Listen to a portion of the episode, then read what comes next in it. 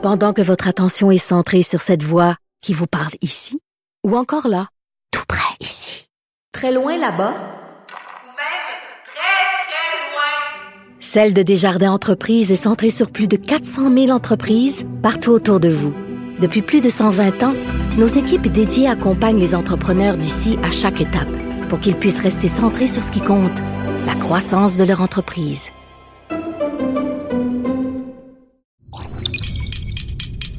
Cube Radio.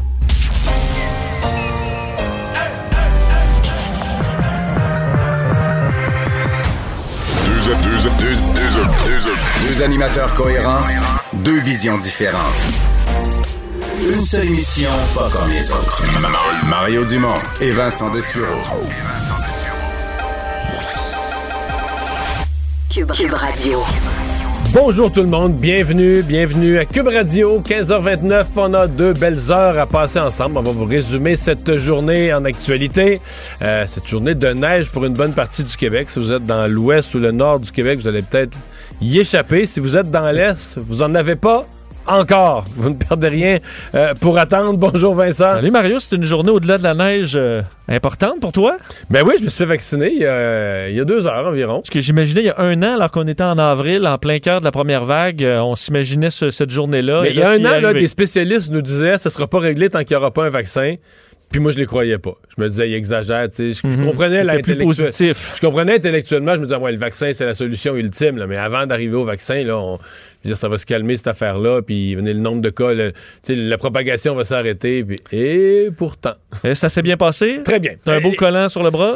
mais j'ai pas eu un bonhomme, là. J'ai Non? juste un plaster. juste un petit plaster rond. Mais euh, le personnel est incroyablement gentil. J'ai quand même été impré- L'atmosphère qui règne, autant les gens qui vont se faire vacciner que les gens qui donnent le vaccin, qui administrent le processus, on dirait que tout le monde est heureux dans cette affaire-là. Fait du bien à voir. Et on va rejoindre Paul Larocque. 15h30, il est bien sûr majeur, mais maintenant vacciné. On retrouve Mario en direct dans son studio de Cube Radio. Salut Mario. Bonjour. À tes auditeurs aussi. Donc, tu t'es rendu, toi, avec euh, donc, des milliers euh, de personnes, parce que, évidemment, tu te qualifies euh, doublement, Mario, maintenant que tu es dans, tu présides l'aile jeunesse de la FADOC, donc tu as eu euh, 50 ans euh, et plus. Euh, comment ça s'est passé, donc, euh, pour ta vaccination? C'était l'AstraZeneca, Mario. Oui, oui, oui, parce que à notre âge, il y a seulement l'AstraZeneca qu'on peut, euh, qu'on peut avoir. Euh, écoute, j'ai sincèrement été impressionné, puis j'ai repensé à tous les commentaires que j'avais lus. On a vu le mien sur Twitter, mais j'en avais lu de plein d'autres mondes sur Twitter. Tout le monde mentionnait dans son commentaire la, la, la- la courtoisie, la gentillesse du personnel, l'atmosphère qui règne, puis... Vraiment, là, j'ai été, euh, j'ai été impressionné. Puis il y a quelque chose, tu te rends compte que tout ce monde-là, tu sais que mettons dans une entreprise, ben, c'est tous des collègues de travail habitués à travailler ensemble, mais là, c'est comme des, des centres de vaccination. Euh, La dame qui m'a vacciné, moi, c'est une denturologiste, là, tu sais, puis des gens de toutes sortes de professions qui, ont, qui sont venus comme dans un effort de guerre, euh, mais qui sont réunis dans une, une véritable bonne humeur, tout le personnel, tout le monde. Puis les gens qui vont se faire vacciner aussi sont très heureux. Fait que finalement, euh, tout le monde est tout sourire. ça se, c'est, c'est- Moi, j'ai trouvé ça efficace. À j'ai attendu trois minutes. euh, à deux, trois places, j'ai attendu, mettons, entre trois et cinq minutes. Mais d'une étape à l'autre, ça allait rondement. Tu sais, on dira ce qu'on voudra, là, Et- ça marche. là. ça marche bien. Ça, ça fonctionne, hein? Puis le sentiment que ça procure, Mario, euh, tu ressenti ça aussi, une sorte de, je vais pas dire une libération, c'est Oui. pas exagéré, mais, oui, euh, mais je disais, je disais à- en ondes à Vincent, juste avant qu'on arrive sur LCN, il y a un an, on faisait des, des- des entrevues, des interviews avec des, des experts, des spécialistes en, en virologie ou en épidémiologie qui nous disaient ça. Il n'y aura pas de vraie solution tant qu'on n'aura pas un vaccin. Puis j'avouais à Vincent ici, je, je les croyais pas vraiment. Je faisais l'entrevue, je les ostinais pas en ondes, là. Mais au fond de moi, je les croyais pas vraiment. Je me disais, non, mais là, je comprends que le vaccin va être la, vraie solution ultime. Mais avant le vaccin, là, on sera plus dans le confinement, puis on va être sorti de ça. Puis le- tu comprends, le virus va avoir arrêté de circuler, puis tout ça. Et pourtant, et pourtant, et pourtant, 13 mois plus tard, on est encore dedans, puis le vaccin, on en a vraiment besoin. Et ces experts avaient raison sur toute la ligne. là. Mario, je voyais ton tweet, euh, t'as pas de photo? J'ai pas fait de photo. Euh, Je suis pas, euh, je suis pas très photo. De toute façon, il n'y avait personne qui prend de la photo. Fait que, on en a vu, on Non, en a vu à profusion sais, des gens se faire vacciner. Non, mais tu sais, Mario, tu sais que la technologie a beaucoup, beaucoup évolué Oui, le depuis selfie, que- quelques hein? mois. Tu peux prendre ta... Ouais, ouais c'est Ah, ça. j'aurais pu, Mais, euh, pu. ben, mais je te comprends, Mario, parce que moi aussi, quand j'ai été vacciné, euh, ça va faire deux semaines demain, puis, tu sais, bon, j'ai une photo, là, mais tu sais, je l'ai pas publiée. Me- Si tu regardes mon compte c'est un Twitter, je, je m'exhibe pas tant que ça. Non, c'est ça, une petite réserve. C'est un gars gêné, un gars gêné. Mario, euh, ça survient au moment, tu as vu la nouvelle, hein, un premier cas de- du variant indien qui a été diagnostiqué euh, euh, en Haute-Mauricie. Bon, évidemment, il faut, faut, faut surtout pas là, partir en peur, mais Non. bon, Mais- ça ajoute une pointe, une pointe d'inquiétude mais Paul, parce que Paul. ce variant-là, écoute, les vaccins sont, sont pas totalement aussi efficaces qu'avec les autres types de, de la COVID. Mais Paul, on se pose quand même là, toujours la même question. On s'est fait prendre, on a laissé entrer la COVID avec des voyageurs. On a été pris de court. Puis on a entendu parler des variants au jour de l'an. Mais on a laissé entrer le variant britannique, entre autres, à pleine porte. On l'a laissé rentrer. Puis là, on disait, il faudrait mettre une quarantaine à l'hôtel. Mais quand on a mis la quarantaine à l'hôtel, le variant était rentré, multiplié dans le Grand Toronto, partout. Et là, on a le variant brésilien. Au Québec, on a eu un ou deux cas, mais il semble pas se propager. Mais les avions rentrent encore de l'Ouest canadien, de Vancouver. Les Canucks au complet l'ont arrêté de jouer pendant je sais plus combien de temps, trois semaines plus. C'est entièrement du variant brésilien. Là, on a le variant indien, encore des vols qui arrivent de l'Inde. Je sais pas, euh, tu sais, à un moment donné, la, fameuse, comment ça se dit, le proverbe, là, qu'a répété les mêmes erreurs, je sais pas quoi. On, va-tu finir par se dire à un moment donné, OK, OK, OK, on s'est fait dompter quelquefois. Est-ce que ce qu'on n'a pas chez nous pour l'instant, on en a assez, là, ce qu'on n'a pas chez nous pour l'instant, on peut-tu prendre des mesures pour essayer de ne pas le laisser entrer? Point à la ligne. Le, le nouveau variant, il risque d'en arriver d'autres variants. Plus le. Regarde le présentement, là, la semaine passée dans le monde, on a eu le plus grand nombre de cas depuis le début de la pandémie. Tous les experts disent, mais plus il y a des cas, dans un pays comme l'Inde, il y a des cas par centaines de milliers. Je veux dire, chaque être humain est un, est un incubateur potentiel pour un variant. C'est une loterie, mais sur un million de personnes qui ont la COVID, à un moment donné, tu vas en avoir un qui va développer un, un- un variant. Il me semble qu'on me semble qu'on fait pas attention, c'est-à-dire qu'on n'a pas appris des erreurs de pas laisser rentrer. On, a assez de problèmes, ce qu'on n'a pas, on peut-tu pas le laisser rentrer? Surtout qu'au moment, tu voyais pendant ton émission, on voyait le nombre de cas, c'est le paradoxe, diminue là, en ce moment au Québec un peu. on verra si c'est une tendance lourde. Mais le nombre d'hospitalisations euh, augmente quand même Mais pas là, mal là, jour là, après là, on, jour. reçoit les, on reçoit les hospitalisations. Comme à Québec, par exemple, là, on reçoit les hospitalisations des journées à 300 cas. Là, ça arrive, c'est le décalage, le fameux Ah. décalage d'une dizaine de jours. Euh, les gens, bon, sont testés positifs, filent pas, sont malades un peu, mais à un moment donné, ils se ramassent à l'hôpital. Mais ça, ça- c'est rare que quelqu'un se ramasse à l'hôpital la première journée. Au même moment, tu as vu ça, euh, j'écoutais euh, bon, Alain Laforêt qui, et, euh, qui faisait jouer en compte un extrait de Gabriel Nadeau-Dubois, qui réclame un débat sur la pertinence du couvre-feu. Lui il dit qu'il ne veut pas remettre en question le couvre-feu, mais s'interroge euh, sur son, son efficacité. Euh, Qu'est-ce que tu en penses? Parce que c'est peut-être un des instruments mis de l'avant au Québec euh, qui, a, qui a permis de faire en sorte qu'on ne soit pas dans une situation aussi grave qu'en Ontario. En débattre en ce Ben- moment, est-ce que tu trouves que c'est une bonne idée? Ben, euh, c'est drôle parce que avant hier, euh, je recevais à, à l'émission le matin euh, Vincent Marissal et j'ai posé la question à Vincent Marissal. Est-ce que, parce que moi j'avais senti qu'il y avait de la division à l'intérieur de Québec solidaire, euh, qu'il y a des gens qui, au nom d'une espèce de discours, parce que là, t'as un peu les, les deux extrêmes, là, tu sais, qui, qui t'as les libertariens qui disent que l'État peut pas nous empêcher de sortir, de vivre, etc., qui sont contre les mesures sanitaires, mais à l'autre bout, t'as la gauche plus radicale qui dit, ah, les gens les plus pauvres vivent dans des petits appartements, on n'a pas le droit de les confiner, puis tout ça, il faut qu'on puisse les laisser sortir, le couvre-feu est pas acceptable. Alors, j'ai posé la question à Vincent Marissal, il m'a dit non, non, non, il n'y a pas de division dans le Québec solidaire, il y a des gens qui ont une préoccupation comme celle-là, euh, mais on est 100% derrière les mesures. On pourrait ressortir les extraits. Vincent Marissal m'a livré une réponse très ferme, très claire, très nette, et euh, 48, moins de 48 heures après, son collègue s'en va exactement dans le sens contraire sur l'autoroute. Donc, euh, c'est- ce sont des messages contradictoires. Donc, ça, ça, me dit que je posais la bonne question avant hier. Il y a des divisions à l'heure actuelle à l'intérieur de Québec solidaire qu'on abrille. Là. Je comprends que c'est un politicien extrêmement habile, Gabriel Nadeau-Dubois. En disant on demande un débat là-dessus, tu parles des deux côtés. À ceux qui veulent le couvre-feu, tu leur dis non, non, non, non, on n'est pas contre, là. On veut juste qu'il y ait un débat, des preuves, etc. Puis à ceux qui sont contre, tu dis ah, on a-tu demandé un débat là-dessus, nous autres, à cette cochonnerie de couvre-feu-là, puis tout ça. Fait que c'est une façon de jouer des deux côtés euh, à, à la fois. Mais pour moi, le message là-dedans, c'est qu'il y a de la division, peut-être plus qu'on pense à l'intérieur de Québec solidaire là-dessus. Et c'est un test de leadership, Ouais. évidemment, pour Gabriel Nadeau-Dubois, mais aussi pour Manon Massé. Ouais. On va, on va fouiller ça au cours des prochains jours. Merci, Mario. On te retrouve au TVA Nouvelle. Alors Vincent, ben, commençons par le bilan euh, au Québec et c'était on se méfie toujours des chiffres du lundi, mardi, qui sont les reflets de la fin de semaine, mais aujourd'hui, c'était des chiffres que j'attendais avec beaucoup d'intérêt. Et, ça reste une tendance générale à la baisse. Moi, j'ai trouvé ça bien encourageant ce matin. Oui, on peut vraiment parler euh, d'une tendance à la baisse, puisque la semaine dernière, on était à presque 1600 et là, on est à 1217. Alors vraiment, euh, ça semble soutenu. On verra dans les prochains jours, mais là, fait deux, deux bonnes journées euh, qui semblent confirmer cette tendance. Six nouveaux décès, 22 nouvelles personnes hospitalisées. Ça, évidemment, on, euh, c'est, ce qui nous inquiète, mais on est effectivement sur les résultats de nos grosses journées des derniers jours, euh, plus euh, une personne aux soins intensifs. 55 000 doses de vaccins. Ça, on risque d'avoir un nouveau chiffre demain. Aujourd'hui, oui, c'est ça. Parce que là, aujourd'hui, avec à chaque fois qu'on ouvre un nouveau groupe, puis du sans rendez-vous, puis des files d'attente, on, d'après moi, demain, on va faire un 65-70 000. là. Oui, et pour quelques jours encore, parce que là, on sait que les centres de vaccination avec l'AstraZeneca pour les 45 ans et plus, ça roule pas mal à plein régime. Euh, par région, ben là aussi, c'est encourageant, à peu près C'est en partout. baisse presque partout. Là. Euh, évidemment, les régions les plus touchées, c'est en baisse. Capitale nationale, c'est encore élevé, là, presque 200 cas, mais euh, c'est moins pire que la semaine dernière. Montréal, qui réussit encore à tirer son épingle du jeu quand même, à 246 nouveaux cas.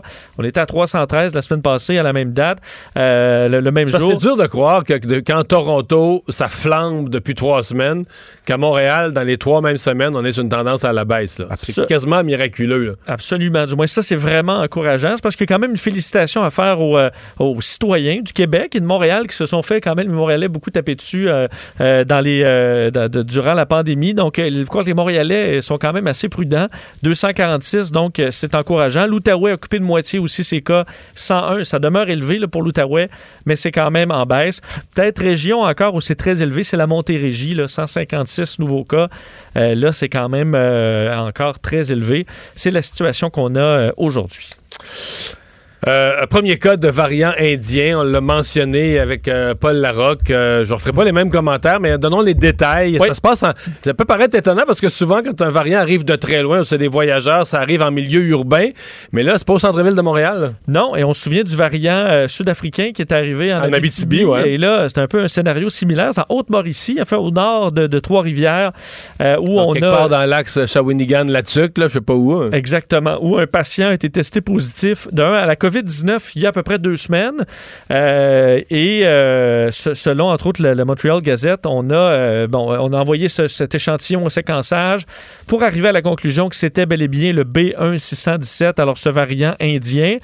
Et Mais qui, est- qui est le pire au monde. là. Pour l'instant, oui, euh, celui, le double mutant. D'abord, d'abord, au niveau vaccination, on a très peu d'espoir que ça tient contre celui-là. Ben, en fait, qu'il soit plus résistant au vaccin. À quel point on a dit qu'on aura des réponses dans quelques semaines, là, à savoir exactement quelle est le- la, la résistance au vaccin. Puis au Parce niveau que- de la contagion, mais si on regarde la, la flambée en Inde, la rapidité avec laquelle en Inde ils sont passés de, dans les 100, 200, 300 000 cas, tu te dis aïe aïe. Oui, parce que euh, quand on parle de double mutation, c'est que euh, a- on a dé- détecté deux changements par rapport au virus, disons, original. Premier, euh, en fait, on voit ces- cette première mutation est un peu proche de ce qu'on retrouve aux variants sud-africains et, brésiliens, c'est-à-dire probablement une moins grande efficacité du vaccin. Et la deuxième mutation concerne plutôt la contagiosité. Alors peut-être un peu comme le- le- le variant britannique, alors plus contagieux, alors plus contagieux, plus résistant. C'est un mix là qu'on ne veut à tout prix pas voir euh, chez nous. Et euh, on ignore pour l'instant l'état de santé de cette personne-là. Est-ce qu'elle a des symptômes? Est-ce qu'elle est à l'hôpital? On n'a pas ce, ce genre de détails. On sait que c'est une personne vaccinée. On sait, ben c'est ça. L'autre élément qui est inquiétant, c'est que c'est une personne qui a été vaccinée il y a deux mois. Alors, évidemment, qu'il y a le plein effet probablement d'une dose, là, on comprend, mais euh, un effet qui est en général assez protecteur. Alors, est-ce qu'il fait partie du faible pourcentage, parce que tous les vaccins ne sont pas à 100% ou vraiment c'est relié à une résistance au vaccin? On aura peut-être des réponses. Mais tu avais raison, Marie, je t'entendais avec Paul Larocque sur... J'ai l'impression que dans deux, trois semaines, au moment où on aura du variant un petit peu partout, ben là, on va décider de fermer Ah, la on, ferme les vols, on ferme les vols avec l'Inde. Alors que l'objectif au départ, moins autant qu'on peut, ça devrait être zéro variant indien Mais moi, sur je le me souviens d'avoir pété une coche à LCN. Je veux dire, il y avait des. Je regardais qu'il y avait très, très peu de vols à Dorval, mais à chaque jour, pas chaque jour, trois fois par semaine, il y en venait un. Je pense que c'était de Sao Paulo au Brésil. Puis là, on avait les nouvelles, ouais, là, le variant brésilien, ça commence, c'est inquiétant, mais tu te dis, on fait-tu exprès? Puis si les gens qui arrivent, ouais, à la limite, on devrait dire, mais là, pour les gens qui arrivent de ces pays-là, qui voyaient, là, c'est une quarantaine plus, plus, plus sévère des Oui. tests, là, tu comprends? Parce que je peux. Mettons la frontière entre l'Ontario et le Québec. Là, tu te dis, on veut limiter, mais on comprend qu'il y a des cas euh, au Québec. Là, alors, c'est. c'est le les mêmes variants, c'est le variant ça. britannique, puis c'est la COVID traditionnelle. C'est de limiter, là. Mais euh, une fois qu'on a un variant qui n'est pas présent au Canada, on peut encore lutter pour en avoir aucun. Zéro, pas le laisser rentrer. Et pour le, ou le retarder le plus possible son arrivée. J'ai pas l'impression que M. Trudeau est là-dedans. Tu fais, fait très confiance au, euh, à la quarantaine de trois jours euh, dans les hôtels. Mais il faut croire qu'il y en a qui vont euh, glisser entre les, mailles du, les mailles du filet. Il arrive encore, il est arrivé plusieurs vols d'Inde dans les derniers jours et plusieurs vols où il y a eu des cas confirmés.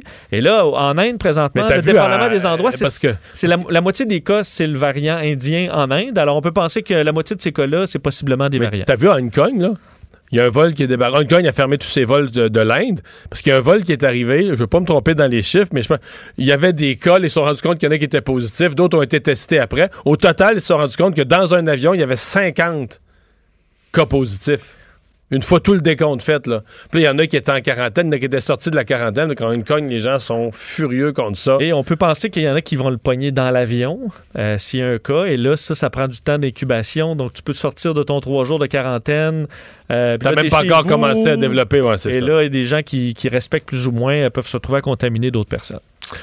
Les hôpitaux ontariens, c'est de plus en plus euh, difficile. Ouais, alors que nous, chez nous, les chiffres pour l'instant s'améliorent. Euh, ben, aux États, euh, en, Ontario, le nombre de cas s'est un peu stabilisé. On est, mais stabilisé très haut. Là, 4200 cas aujourd'hui, 32 décès, un peu moins d'hospitalisation, moins 25, mais 17 de plus aux soins intensifs. Alors, on a en gros passé des gens euh, des lits réguliers vers les soins intensifs. si on peut s'imaginer ça, on est à 2335 personnes hospitalisées en Ontario, de sorte que là, euh, on est en mode transfert de patients. Euh, comme on n'a jamais vu là, dans le, depuis le début de la pandémie. Euh, dans le Grand Toronto, là, des hôpitaux qui transfèrent des dizaines de patients chaque jour. Évidemment, ça demande une logistique impressionnante parce qu'on parle de gens qui sont dans certains cas aux soins intensifs. Alors, on doit recréer... par ambulance avec euh, médecin, infirmière à l'intérieur. Oui, oui, le gros kit, c'est compliqué pour la logistique. On utilise des ambulances, mais aussi des hélicoptères, des avions pour envoyer les gens, entre autres dans les hôpitaux de Kingston, de Peterborough, Ottawa, Sudbury, Barrie. Mais des coins, je te dis Ottawa, des coins où euh, euh, aussi là, il y a énormément de pression. Donc, dans certains centres, on a transféré des patients dans les derniers jours. J'entendais qu'on transfère aussi des patients sans leur consentement en- Oui, mais à- dans le Grand Toronto. là. On a euh, dans les ordonnances d'urgence, on permet maintenant de transférer des patients sans leur consentement. C'est du jamais vu également depuis le début de la pandémie. Il faut comprendre que pour beaucoup de patients, euh, c'est- l'horreur parce que euh, tu te retrouves loin de chez vous. les, membres de, famille, de la famille s'inquiètent. Alors, c'est vraiment un peu en dernier recours. Et là, on transfère à un très, très grand rythme. Et euh, également, on, euh, bon, je te parlais de la complexité, de la logistique qui s'ajoute à tout ça. Et pour l'instant, on dit les, le système fonctionne. Alors, je lisais des, j'écoutais des entrevues avec des responsables, des paramédics. Ils disent, là, nous, on roule à plein régime. On peut euh, endurer ce régime-là pour encore un certain temps, mais on peut pas augmenter. Là. On peut pas Et, euh, et malheureusement, à 4000 cas par jour, c'est une stabilité qui est quand même inquiétante parce qu'on va voir quand même un afflux de patients. Alors la situation qui est toujours euh, extrêmement grave chez nos voisins ontariens. Les vaccins d'AstraZeneca ben, sont partis vite. Les rendez-vous euh, aussi. euh, Puis, une des raisons pourquoi les rendez-vous sont partis vite, c'est que on avait cette discussion-là dans le bureau tout à l'heure. Là, tu commences, quand tu rentres dans les 50 ans, tu touches une génération qui est, un, plus vite ses ordinateurs, deux, plus débrouillard sur tout ce qui est Internet. Ce matin, moi, j'ai pris mon rendez-vous avant de me coucher hier soir. Ce matin, tout le monde à qui je parle, tout le monde, tout le monde, tout le monde a fait... Sans qu'on allé vérifier. sans qu'on se parle, là, tout le monde est allé vérifier avant de se coucher. Ouais, on va aller voir si là tu arrives, 45 ans et plus est là. Fait que finalement, à mon avis, mettons, quand le soleil s'élevait à 6 heures à matin, il y avait déjà pas mal des rendez-vous qui étaient déjà pris par des gens, soit qui avaient mis leur cadran cette nuit, ou soit carrément qu'avant de se coucher, ils l'avaient réservé hier. Et j'ai l'impression qu'il y en a qui s'envoient un petit texto à leurs amis. Hey, hey, c'est Hey, ça, ça, effectivement, c'est une population plus Parce jeune. qu'un matin, ça n'a pas été long qu'il restait plus de rendez-vous. Tout à fait. D'ailleurs, dans les derniers chiffres, on confirmait du côté de la santé publique que c'est 100 000, fait plus de 100 000 rendez-vous qui ont déjà été pris. Donc, pour ce qui est de Montréal, Laval, Québec, il n'y en a plus là, de rendez-vous. Si vous fouillez un peu dans certaines régions, vous allez peut-être Ben, en tu peux retrouver. encore te présenter dans le sans rendez-vous. Au stade, jusqu'à midi, ça fonctionnait. Exactement. Il reste du sans rendez-vous un peu par endroit, mais on comprend qu'il y avait 200 000 doses. Tu as déjà 100 000 rendez-vous de prix euh, et tu as des gens qui ont été vaccinés aujourd'hui sans rendez-vous. Donc, euh, rapidement, ces doses-là vont être écoulées. Euh, et ils n'ont pas de, pas de vaccin d'AstraZeneca supplémentaire qui arrive sous peu. Là. Ouais, ça, il y a des gens qui l'ont pas compris. Moi, quelqu'un m'a dit ce matin qu'il ne s'était pas levé assez tôt. Ah, mais de toute façon, ils vont, La faire semaine comme, prochaine, ils vont euh, faire comme les autres fois. ils vont rouvrir des dates. Puis là, je me sentais dans la position de dire, bah, pas vraiment, parce que là, c'est, c'est, c'est- on écoule, c'est, c'est la fin du AstraZeneca. Il n'y a pas d'autres arrivages qui sont. Ça veut pas dire qu'il ne peut pas y en avoir d'autres, mais pour l'instant, dans les prochains On en a jours. plus euh, que ça, il en arrivera, mais il n'y a pas au calendrier là, dans les prochains Il y a jours. pas de livraison euh, immédiate, Il n'y a là. pas ça. Euh, te dire quand même, je voyais un journaliste euh, de- du réseau Bloomberg qui faisait référence à une discussion qui aurait lieu aujourd'hui entre Justin Trudeau et Joe Biden euh, pour l'envoi possible d'autres vaccins, vraisemblablement du AstraZeneca, prochainement. Par contre, Joe Biden n'était pas en mode on l'envoie maintenant, on est à étudier la logistique, mais on pourrait voir, étant donné qu'ils ont carrément pas besoin de ces doses-là aux États-Unis, que- euh, on se Ouais. prépare à en envoyer à l'extérieur, incluant au Canada. Est-ce que tu as vu l'initiative Manitoba? Oui, pour les camionneurs. Brian Pallister, Euh, oui. le premier ministre du Manitoba, qui s'est entendu avec son homologue du Dakota du Nord. C'est génial, ça. Ben oui, c'est bon. Les camionneurs vont être vaccinés sans frais à la frontière. Ouais, ben ils vont. euh, La première côté, halte, ouais. la première halte routière sur la route, là, le Dakota du Nord va mettre un poste. Ce que je comprends, c'est que le Dakota du Nord, c'est un mélange de bon voisinage et de. ben, Ils ont des vaccins en masse aux États-Unis, il faut mettre ça dans la balance, mais aussi un peu de. Ces camionneurs-là sont toujours chez nous. Là. Ils passent dans nos restaurants, ils passent dans nos haltes routières, ils passent dans nos stations-service. Comment ils passent toujours chez nous.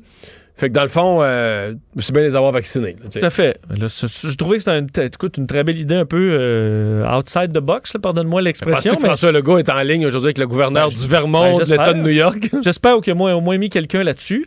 Parce que la grosse étape, là, et demain, il y aura quand même beaucoup d'attentes. Demain, c'est l'annonce des détails concernant les malades chroniques. Et eux, ils tapent du pied. Là.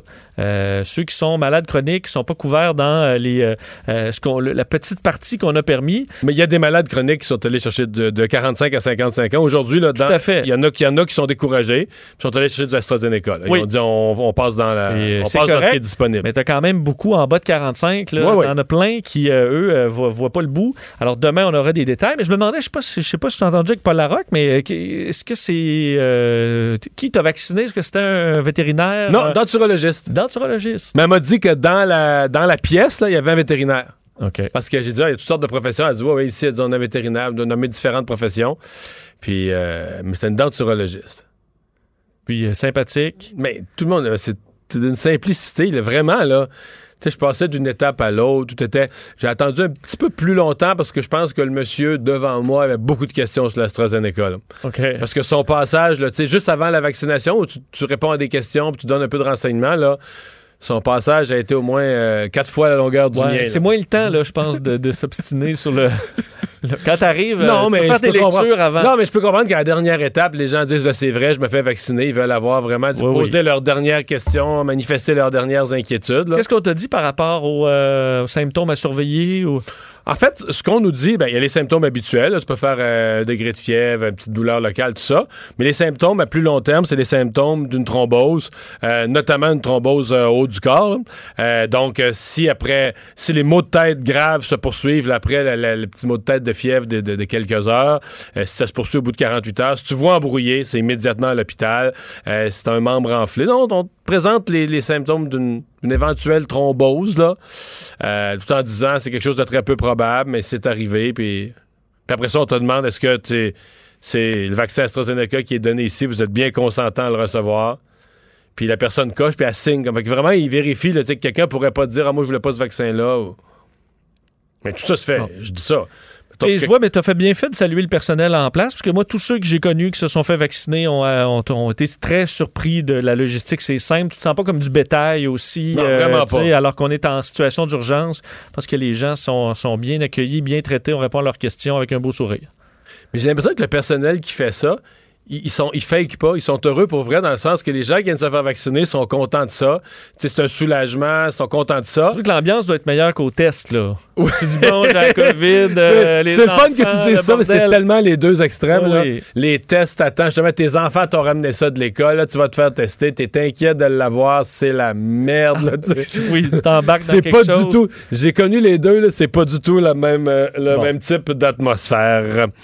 Euh, le, le Québec qui va lancer des projets pilotes, un peu dans la foulée de l'affaire euh, George Floyd, du décès de George Floyd et de la condamnation de Derek Chauvin. On va revoir, nous aussi, notre travail policier. Oui, ça a été confirmé par Geneviève Guilbeault euh, aujourd'hui, ministre de la Sécurité publique, questionné sur le sujet. Euh, donc, on aura au Québec quatre projets pilotes de caméras d'intervention pour les policiers par la Sûreté du Québec qui vont en quelque sorte s'ajouter à celui qui était déjà en cours à la police de Montréal. On sait que dans ce projet pilote à Montréal, on avait quand même découvert que euh, il y avait des éléments euh, complexes de gestion, euh, de coûts.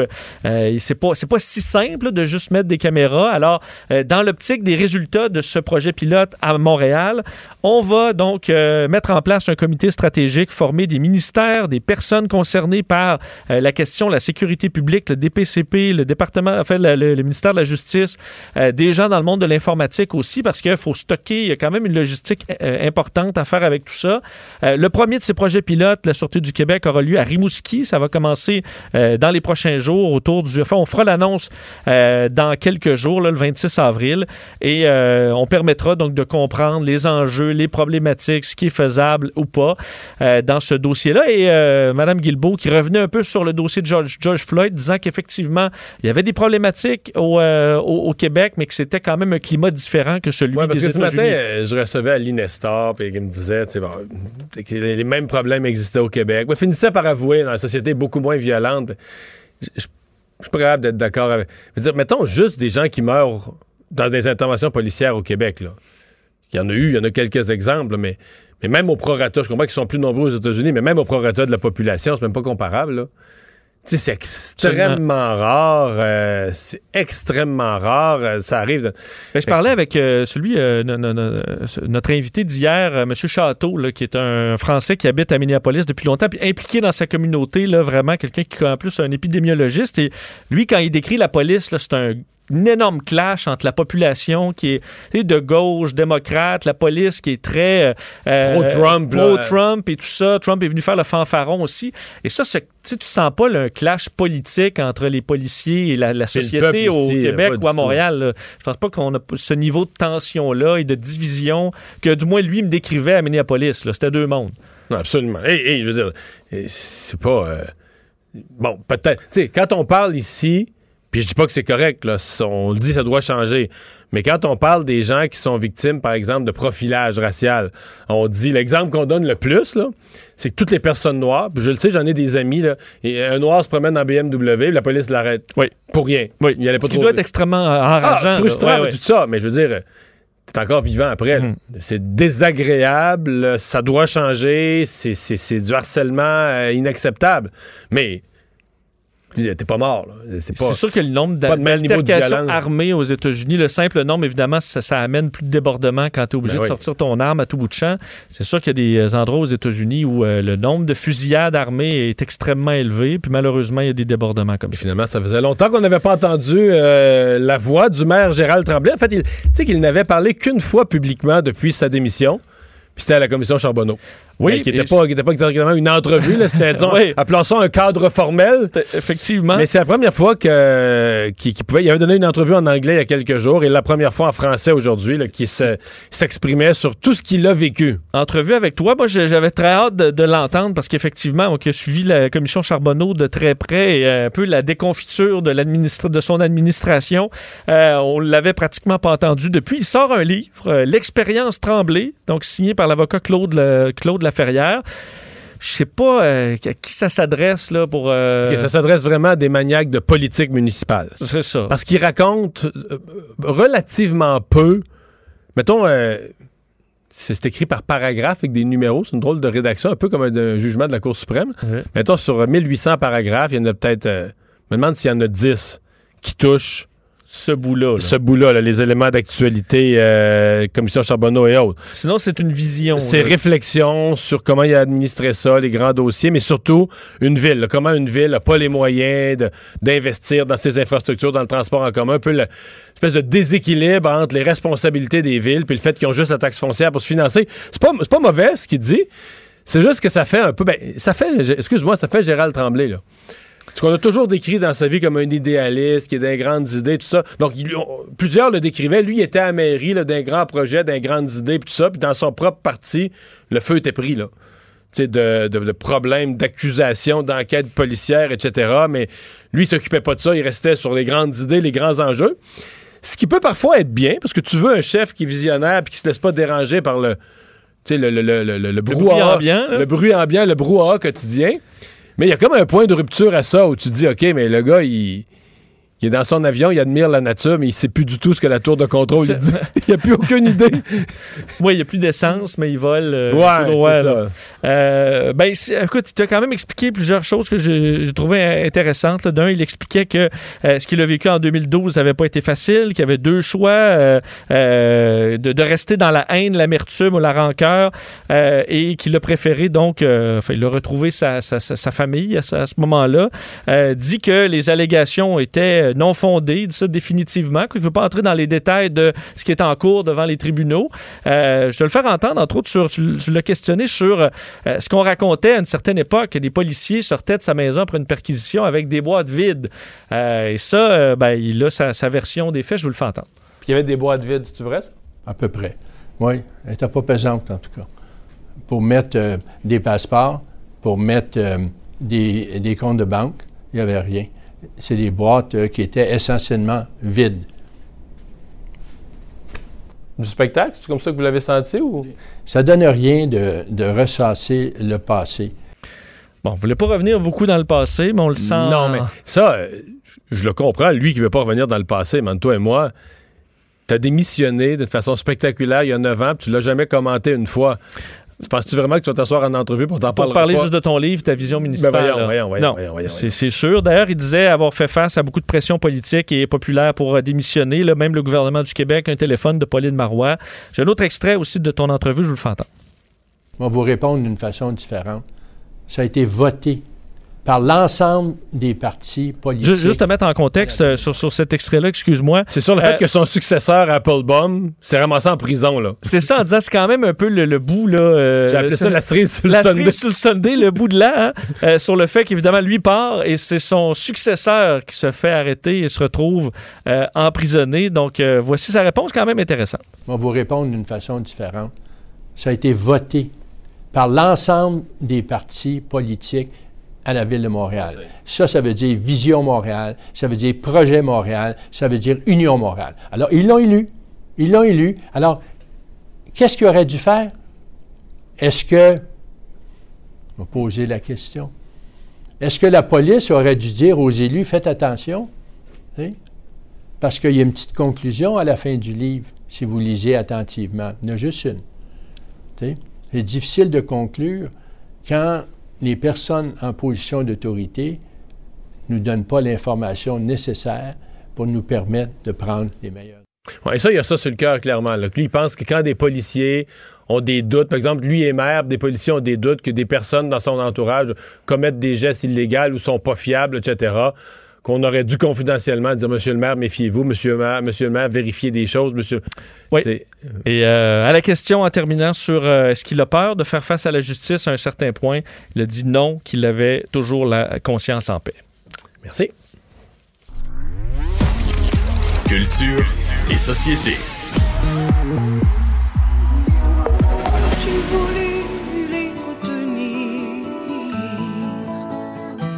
J'ai supplié, regarder droit dans les yeux, mais jamais je les laisserai pas.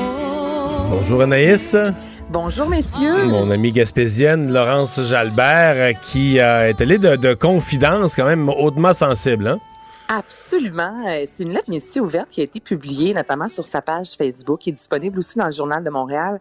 Euh, Ça a été publié il y a environ une heure de cela. Donc là, c'est tout frais. Cette lettre qui se nomme Des cuillères dans le congélateur et elle parle de violence conjugale, disant qu'on dit souvent que le temps euh, arrange les choses, mais que parfois le temps a le dos très large, qu'elle doit des excuses à son corps euh, pour avoir enfoui, enfoui les insultes, les menaces, la méchanceté euh, pendant euh, de nombreuses années, qu'elle a eu peur et qu'elle a pleuré pendant plus de dix ans et qu'elle s'est longtemps demandé en fait pourquoi c'était elle le problème.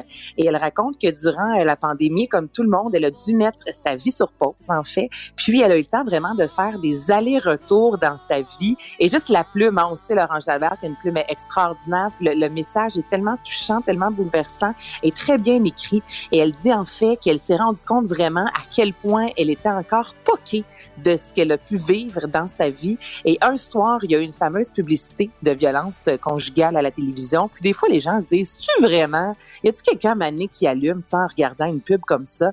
Ben elle, la publicité de la violence conjugale, il y a une soirée qui s'est venue tellement la chercher qu'elle a dit, là, ça va faire. Moi, je demande de l'aide et la raison, en fait, pour laquelle aujourd'hui elle brise le silence, pour laquelle aujourd'hui euh, elle en parle, c'est que dans les dernières semaines, on sait qu'il y a eu énormément de féminicides au Québec et elle disait qu'à chaque fois qu'elle voyait une femme mourir, elle disait que c'est elle qui aurait pu mourir et non pas parce que euh, son conjoint à l'époque était violent, mais parce que c'est elle, et je vais la citer, qui aurait pu à plusieurs reprises se crisser en bas du char. Donc, ça vous donne vraiment une idée euh, de ce qu'elle dit. Donc, elle veut joindre sa voix aux autres femmes pour dire c'est assez et qu'elle ne veut plus jamais avoir à mettre de cuillère dans le congélateur pour faire dégonfler les yeux après avoir pleuré toute une nuit. C'est vraiment touchant comme message. Très touchant, peut-être une des femmes les plus sympathiques de l'industrie, en fait, qui m'a été euh, Et donné je pense que ça va avoir de l'impact, son message. Là. Ben oui Mario parce que c'est ça tu as raison Vincent puis tu as raison Mario euh, Laurence Jalbert cette femme là puis justement elle en parle dans son message à quel point on a toujours eu l'image d'elle une femme très forte très intègre qui s'impliquait dans Oui, de mais très. nombreuses euh, ouais. dans Mais en même temps, très simple. Hein? C'est, tout le Oui. monde, Laurent Jalbert, elle vit avec les Québécois. Elle est comme pas. euh, a pas le côté star Non, system non, euh, déconnecté du monde. tout, non, moi, je en pense que ça va avoir un gros impact. Gros Ben, impact. j'espère, puis tant mieux, mais déjà en une heure, écoute, c'est des, des, des milliers de, on dit j'aime là sur Facebook, mais de gens qui réagissaient. En fait, on est rendu, je pense, à 200-300 partages, donc c'est sûr que ça va faire énormément jaser. Moi, d'ailleurs, demain, euh, j'aurai un beau 15 minutes avec Laurent Jalbert pour parler justement plus en détail là, euh, de ces années-là de terreur qu'elle a vécues. Enfin, une bonne nouvelle, Anaïs, pour nos festivals. Hey, plein de be- des bonnes nouvelles aujourd'hui, puis il y en a qu'on n'a pas eu. Vincent, on s'attendait à avoir une, une annonce de Céline Dion hein, qui nous avait euh, teasé un gros 4 secondes. Mais c'est juste de semaine. reporté, quoi, reporté à demain, après-demain? C'est reporté à demain. Ah, mais demain, quand même, bon, euh, bon, ses bon, fans bon, l'attendaient correct. aujourd'hui, Mario. Là. Donc Ah, là, ouais. Céline qui nous a remis ça a demain. trop de bonnes nouvelles aujourd'hui, il fallait en garder une pour demain. Là. C'est ça. S'est dit, ben là, on vient d'annoncer que les Franco de Montréal et le Festival de jazz sera de retour. Donc, moi, je, je vais, je vais attendre.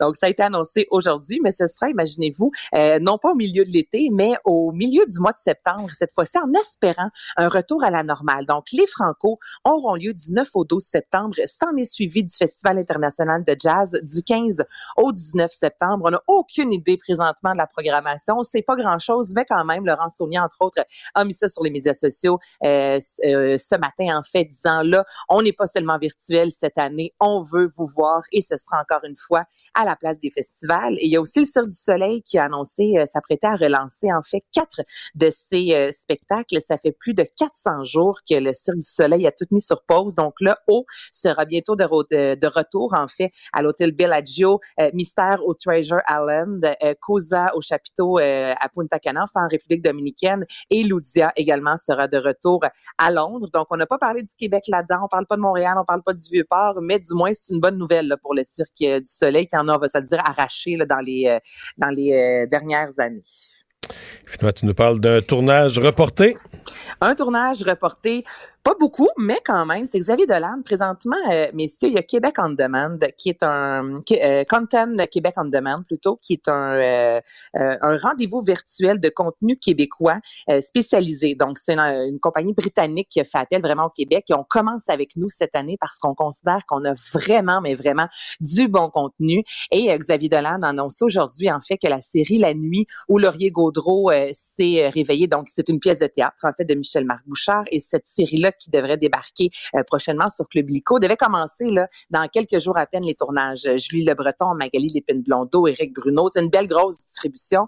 Et là, Xavier Dolan a dit, non, moi j'attends, on va mettre ça le 31 mai prochain en espérant justement qu'au niveau des mesures sanitaires, on ait un peu allégé le tout. Lui a dit qu'il a envie vraiment de travailler de manière immersive. On a souvent entendu Xavier Dolan parler. On l'a vu encore cette semaine à Star Academy. Tu sais, le gars, il va, excuse-moi l'expression, mais all-in. Tu sais, quand, quand, quand, il travaille, on n'est pas à demi-mesure. Euh, S'il vous plaît, pas trop de plexiglas, pas trop de masques. Donc, il a repoussé le tournage en espérant que ce soit un peu plus euh, facile pour lui et pour les acteurs. Et après avoir fait, imaginez-vous, huit longs métrages en dix ans, il veut se lancer prochainement dans soit la science-fiction ou l'horreur. Bon. On dirait que j'en Faut tout essayer. Ben, il faut tout essayer. Puis il est encore jeune, hein, Xavier Dolan, donc il a le temps en masse d'avoir plein de beaux projets devant lui, mais on repousse le tournage de cette nouvelle série pour Club Illico. Merci Anaïs, à demain. Salut, à demain. Pour une écoute en tout temps, ce commentaire d'Anaïs Gertin-Lacroix est maintenant disponible dans la section balado de l'application et du site cube.radio. Tout comme sa série balado, Culture d'ici, un magazine culturel qui aligne entrevues et nouvelles du monde des arts et spectacles. Cube Radio. Il explique et démystifie l'économie. Pierre-Olivier Zappa, à vos affaires. Bonjour Pierre-Olivier. Salut Mario. Alors, euh, la Banque du Canada qui a maintenu son taux directeur ce matin, mais ça a été interprété comme une hausse compte tenu du propos, là. Oui, parce qu'on va on va hausser plus tôt que tard euh, les, le taux directeur de, de, la Banque du Canada. Donc, est-ce qu'on peut dire que le discours a changé? Le discours a changé, les prévisions ont changé, la reprise économique est plus vigoureuse. On s'attend à une croissance désormais de plus 6% au Canada cette année. Et euh, la Banque du Canada voulait initialement hausser son taux directeur, prévoyait le faire du moins, quand l'inflation allait atteindre 2% donc une hausse du coût de la vie de 2% et on pensait que ça allait se produire en 2023. Mais ce qu'a dit aujourd'hui euh, le numéro un de la Banque du Canada, Tiff McClem, c'est que cette hausse devrait survenir plutôt en 2022 probablement dans la deuxième partie de l'année 2022, euh, parce que la reprise économique est très forte et on doit s'attendre à une hausse du taux directeur euh, à quelque part dans la deuxième partie de 2022. Et la Banque du Canada, du même coup, euh, Mario, euh, a, a, annoncé qu'elle allait ralentir son programme euh, d'achat de la dette. Parce qu'en ce moment, la Banque du Canada achète une partie de la dette qui est émise par, par le, le Canada, par le gouvernement. et là, on va ralentir le pas parce qu'on Ce qui veut dire que le Canada que... va devoir aller à la Chine, au marché extérieur pour financer sa dette, là. Euh, oui, en quelque sorte. Et, et donc, c'est un signal que veut envoyer la Banque du Canada que, l'économie a besoin d'un peu moins de soutien, du moins pour l'instant, et, et, que ça risque euh, et que ça signale donc une, une, reprise qui est très forte parce que la Banque du Canada aujourd'hui adopte des mesures qui n'ont été prises par aucune autre mmh. grande banque centrale pour l'instant. Aux États-Unis, euh, les programmes de stimulus mais, demeurent en place. Mais donc vraiment, tout a été perçu comme quoi les taux d'intérêt vont monter au Canada. Euh, plus, plus tôt que prévu. Je, je oui. voyais des manchettes là, que le, le, dollar canadien avait fait un bond tout de suite. Puis... Presque 1% de hausse pour le, le dollar canadien là, qui, qui, repart, qui est repassé. Euh, hey, on va économiser dans nos vacances cet été aux États-Unis. voilà, à Cape Cod. à Cape Cod, wow! euh, Pierre-Olivier, il y a beaucoup de gens, j'en fais partie, mais beaucoup de Québécois qui sont euh, qui s'en viennent limite pour la, la, la, la déclaration d'impôt. Ce n'est pas fait pour toi? Non, mais c'est imminent, là. Bon, écoute, il y, y, a encore 3 millions de Québécois, 40% euh, des contribuables au Québec qui n'ont pas rempli leur déclaration euh, d'impôt, de leur déclaration de revenus. J'en discutais avec les gens de chez Revenu Québec euh, un peu plus tôt aujourd'hui. On me dit que c'est pas trop anormal euh, par rapport aux, autres années, mais que cette année, étant donné que remplir un rapport euh, d'impôt c'est plus complexe, ben là attendez-vous à, à, devoir y investir plus de temps. Aujourd'hui, c'est une belle journée de tempête là, sur plusieurs régions. C'est peut-être le temps ce soir de de, de, de, de, se plonger là-dedans parce que euh, il y en a qui auront des mauvaises surprises. Je pense et celles qui ont reçu des euh, feuillets fiscaux euh, T4A, T4E de l'assurance emploi ou euh, de, l'agence du revenu parce que vous avez reçu des prestations gouvernementales comme de la PCU ou de la PCRE. Il y, en a beaucoup qui sont malheureusement sont victimes d'erreurs, soit parce qu'ils sont victimes de fraude, soit parce que ils ont remboursé un montant, ce montant-là n'apparaît pas sur leur T4, ou encore le gouvernement a pu se tromper en émettant le fait fiscal. Donc, ces gens-là vont s'en rendre compte au cours des prochaines heures, des prochains jours, et rapidement, ils devront contacter euh, l'Agence du revenu ou l'assurance emploi des heures et des heures, des lignes téléphoniques qui sont de plus en plus engorgées. Donc, si vous avez quelques heures de disponibles, c'est peut-être le temps de juste lancer. Juste te dire, j'ai appelé hier chez Revenu Canada pour une question, j'avais quelque chose, et euh, honnête- le, le délai pour euh, les questions PCU et tout ça, c'était trois heures, et moi, c'était une minute. Et euh, j'ai eu aucune attente. Le monsieur sympathique a réglé mon problème.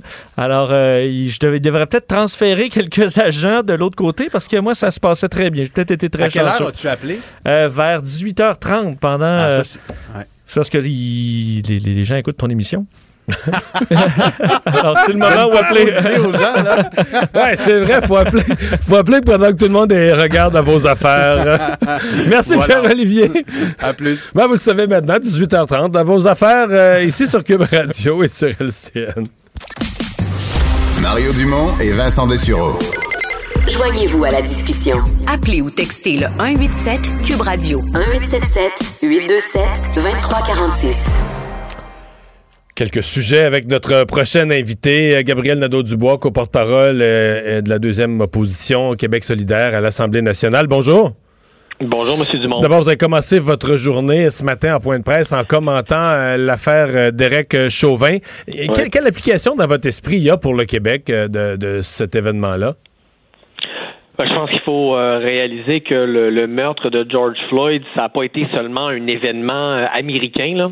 Ça a généré une mobilisation internationale. Ça a ouvert les yeux sur l'existence du racisme euh, contre les personnes noires euh, un peu partout dans le monde, y compris au Québec, au Canada. Euh, bien sûr, la situation n'est pas la même partout. Mais il y a des problèmes partout euh, de, de nature différente. Puis moi, je pense qu'au Québec, ça, ça doit nous faire réfléchir sur qu'est-ce qu'il nous reste à faire comme chemin comme nation, comme peuple, pour vraiment que tous les Québécois puis toutes les Québécoises, peu importe leur couleur, peu importe leur nom, peu importe leur origine, ben, se sentent pleinement québécois, pleinement québécoises, qui se sentent en sécurité dans les lieux publics, euh, qui se sentent en confiance quand ils sont en relation avec la police. Euh, je pense que le peuple québécois est un peuple mature, capable d'avoir ces débats-là, puis capable d'avancer dans la bonne direction. Est-ce que, euh, on va revenir sur les Québécois, mais pour les Américains, est-ce que vous êtes parmi les optimistes? Parce qu'il y a un peu les deux camps, là. Est-ce- À la question, est-ce que est-ce que c'est un nouveau départ? Est-ce que c'est une nouvelle confiance pour les communautés noires envers la, justice, envers les institutions? Euh, est-ce que vous pensez que c'est un, nouveau départ? Ou vous pensez que c'est juste euh, une réjouissance d'un soir hier, mais que les problèmes restent entiers? J'ai de la misère à, à répondre dans la mesure où je je suis j'ai pas les deux pieds aux États-Unis, mais je pense que beaucoup je pense que si le jugement avait été différent, on aurait assisté à une crise de confiance majeure. Oui, on s'entend, là-dessus, on s'entend. Aux États-Unis, je veux dire, ça aurait pris des proportions, ça aurait pu prendre des proportions inquiétantes. Disons ça comme ça. Euh, je pense que beaucoup d'Américains, surtout noirs, là, ont vraiment poussé un soupir de soulagement puis se sont dit, ben nos institutions de justice ne sont pas complètement sourdes à ce qu'on vit, ne sont pas complètement aveugles à notre réalité. Il y a encore espoir de transformer ces institutions-là pour qu'elles soient plus justes.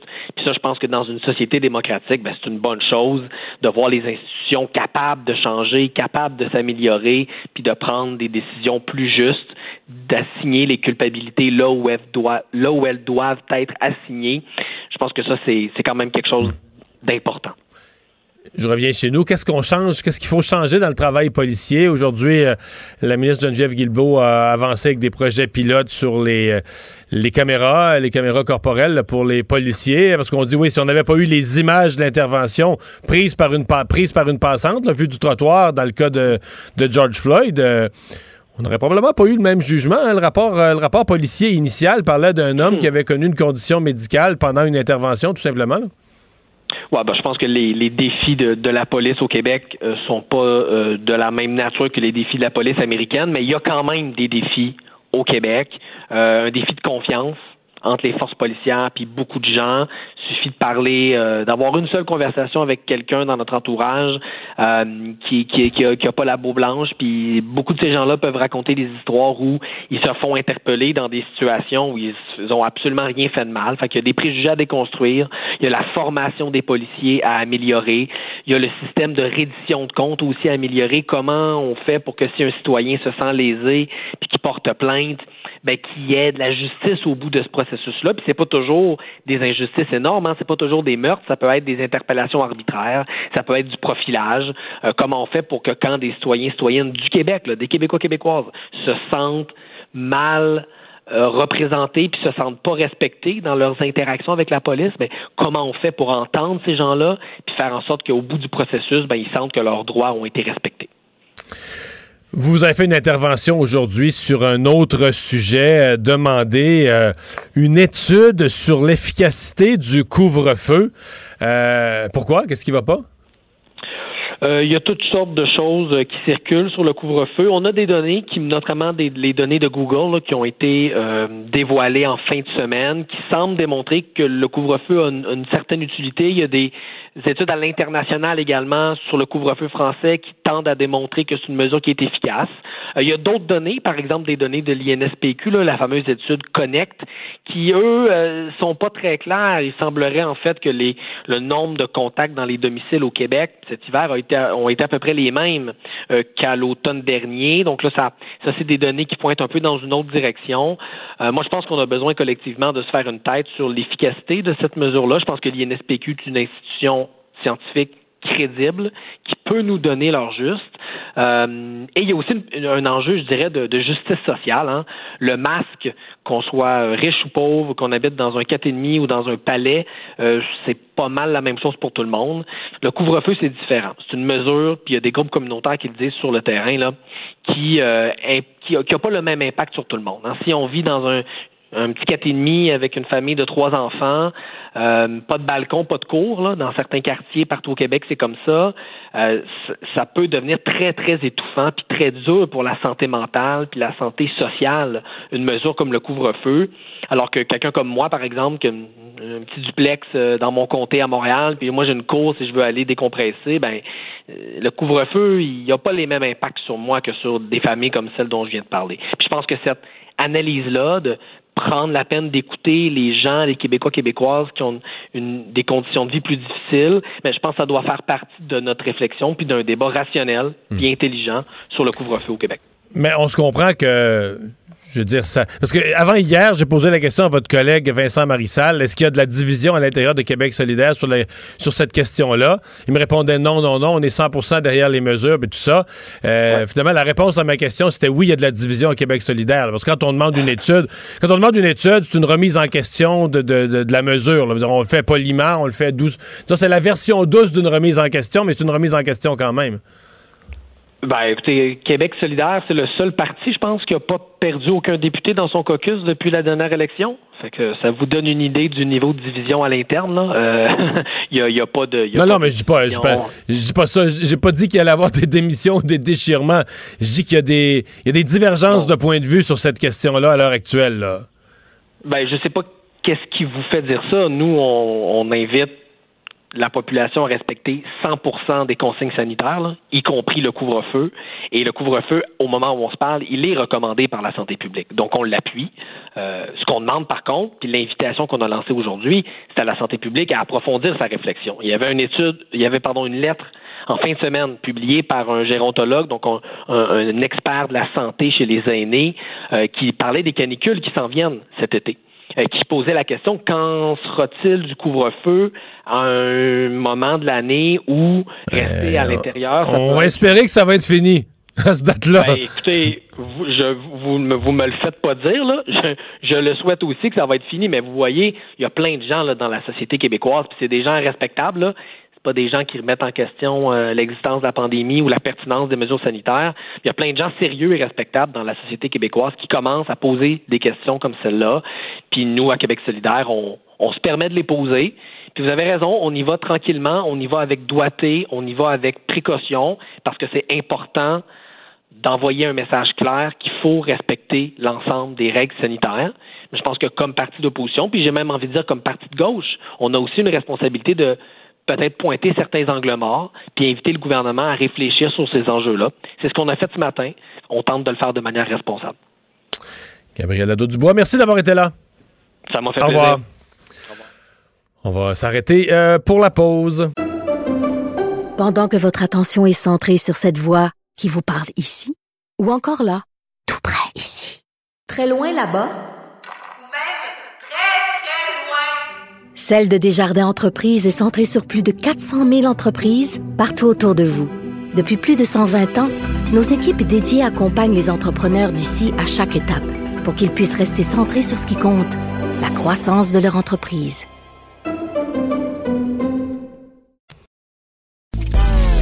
Mario Dumont et Vincent Dessureau. Inséparables comme les aiguilles d'une montre. Cube Radio. Ah, Vincent, la Sûreté du Québec qui s'inquiète pour deux adolescents. Oui, on recherche, on fait un appel à la population pour retrouver deux adolescents en Montérégie. Alors, si vous nous écoutez de coin de Saint-Hyacinthe, entre autres, euh, ben, euh, écoutez bien, euh, la police qui croit que deux jeunes donc pourraient être ensemble et euh, en danger. Là, on s'inquiète pour leur santé, leur sécurité. Théo Ménard, 15 ans, vu pour la dernière fois le 12 avril sur l'avenue Prêtre à Saint-Hyacinthe.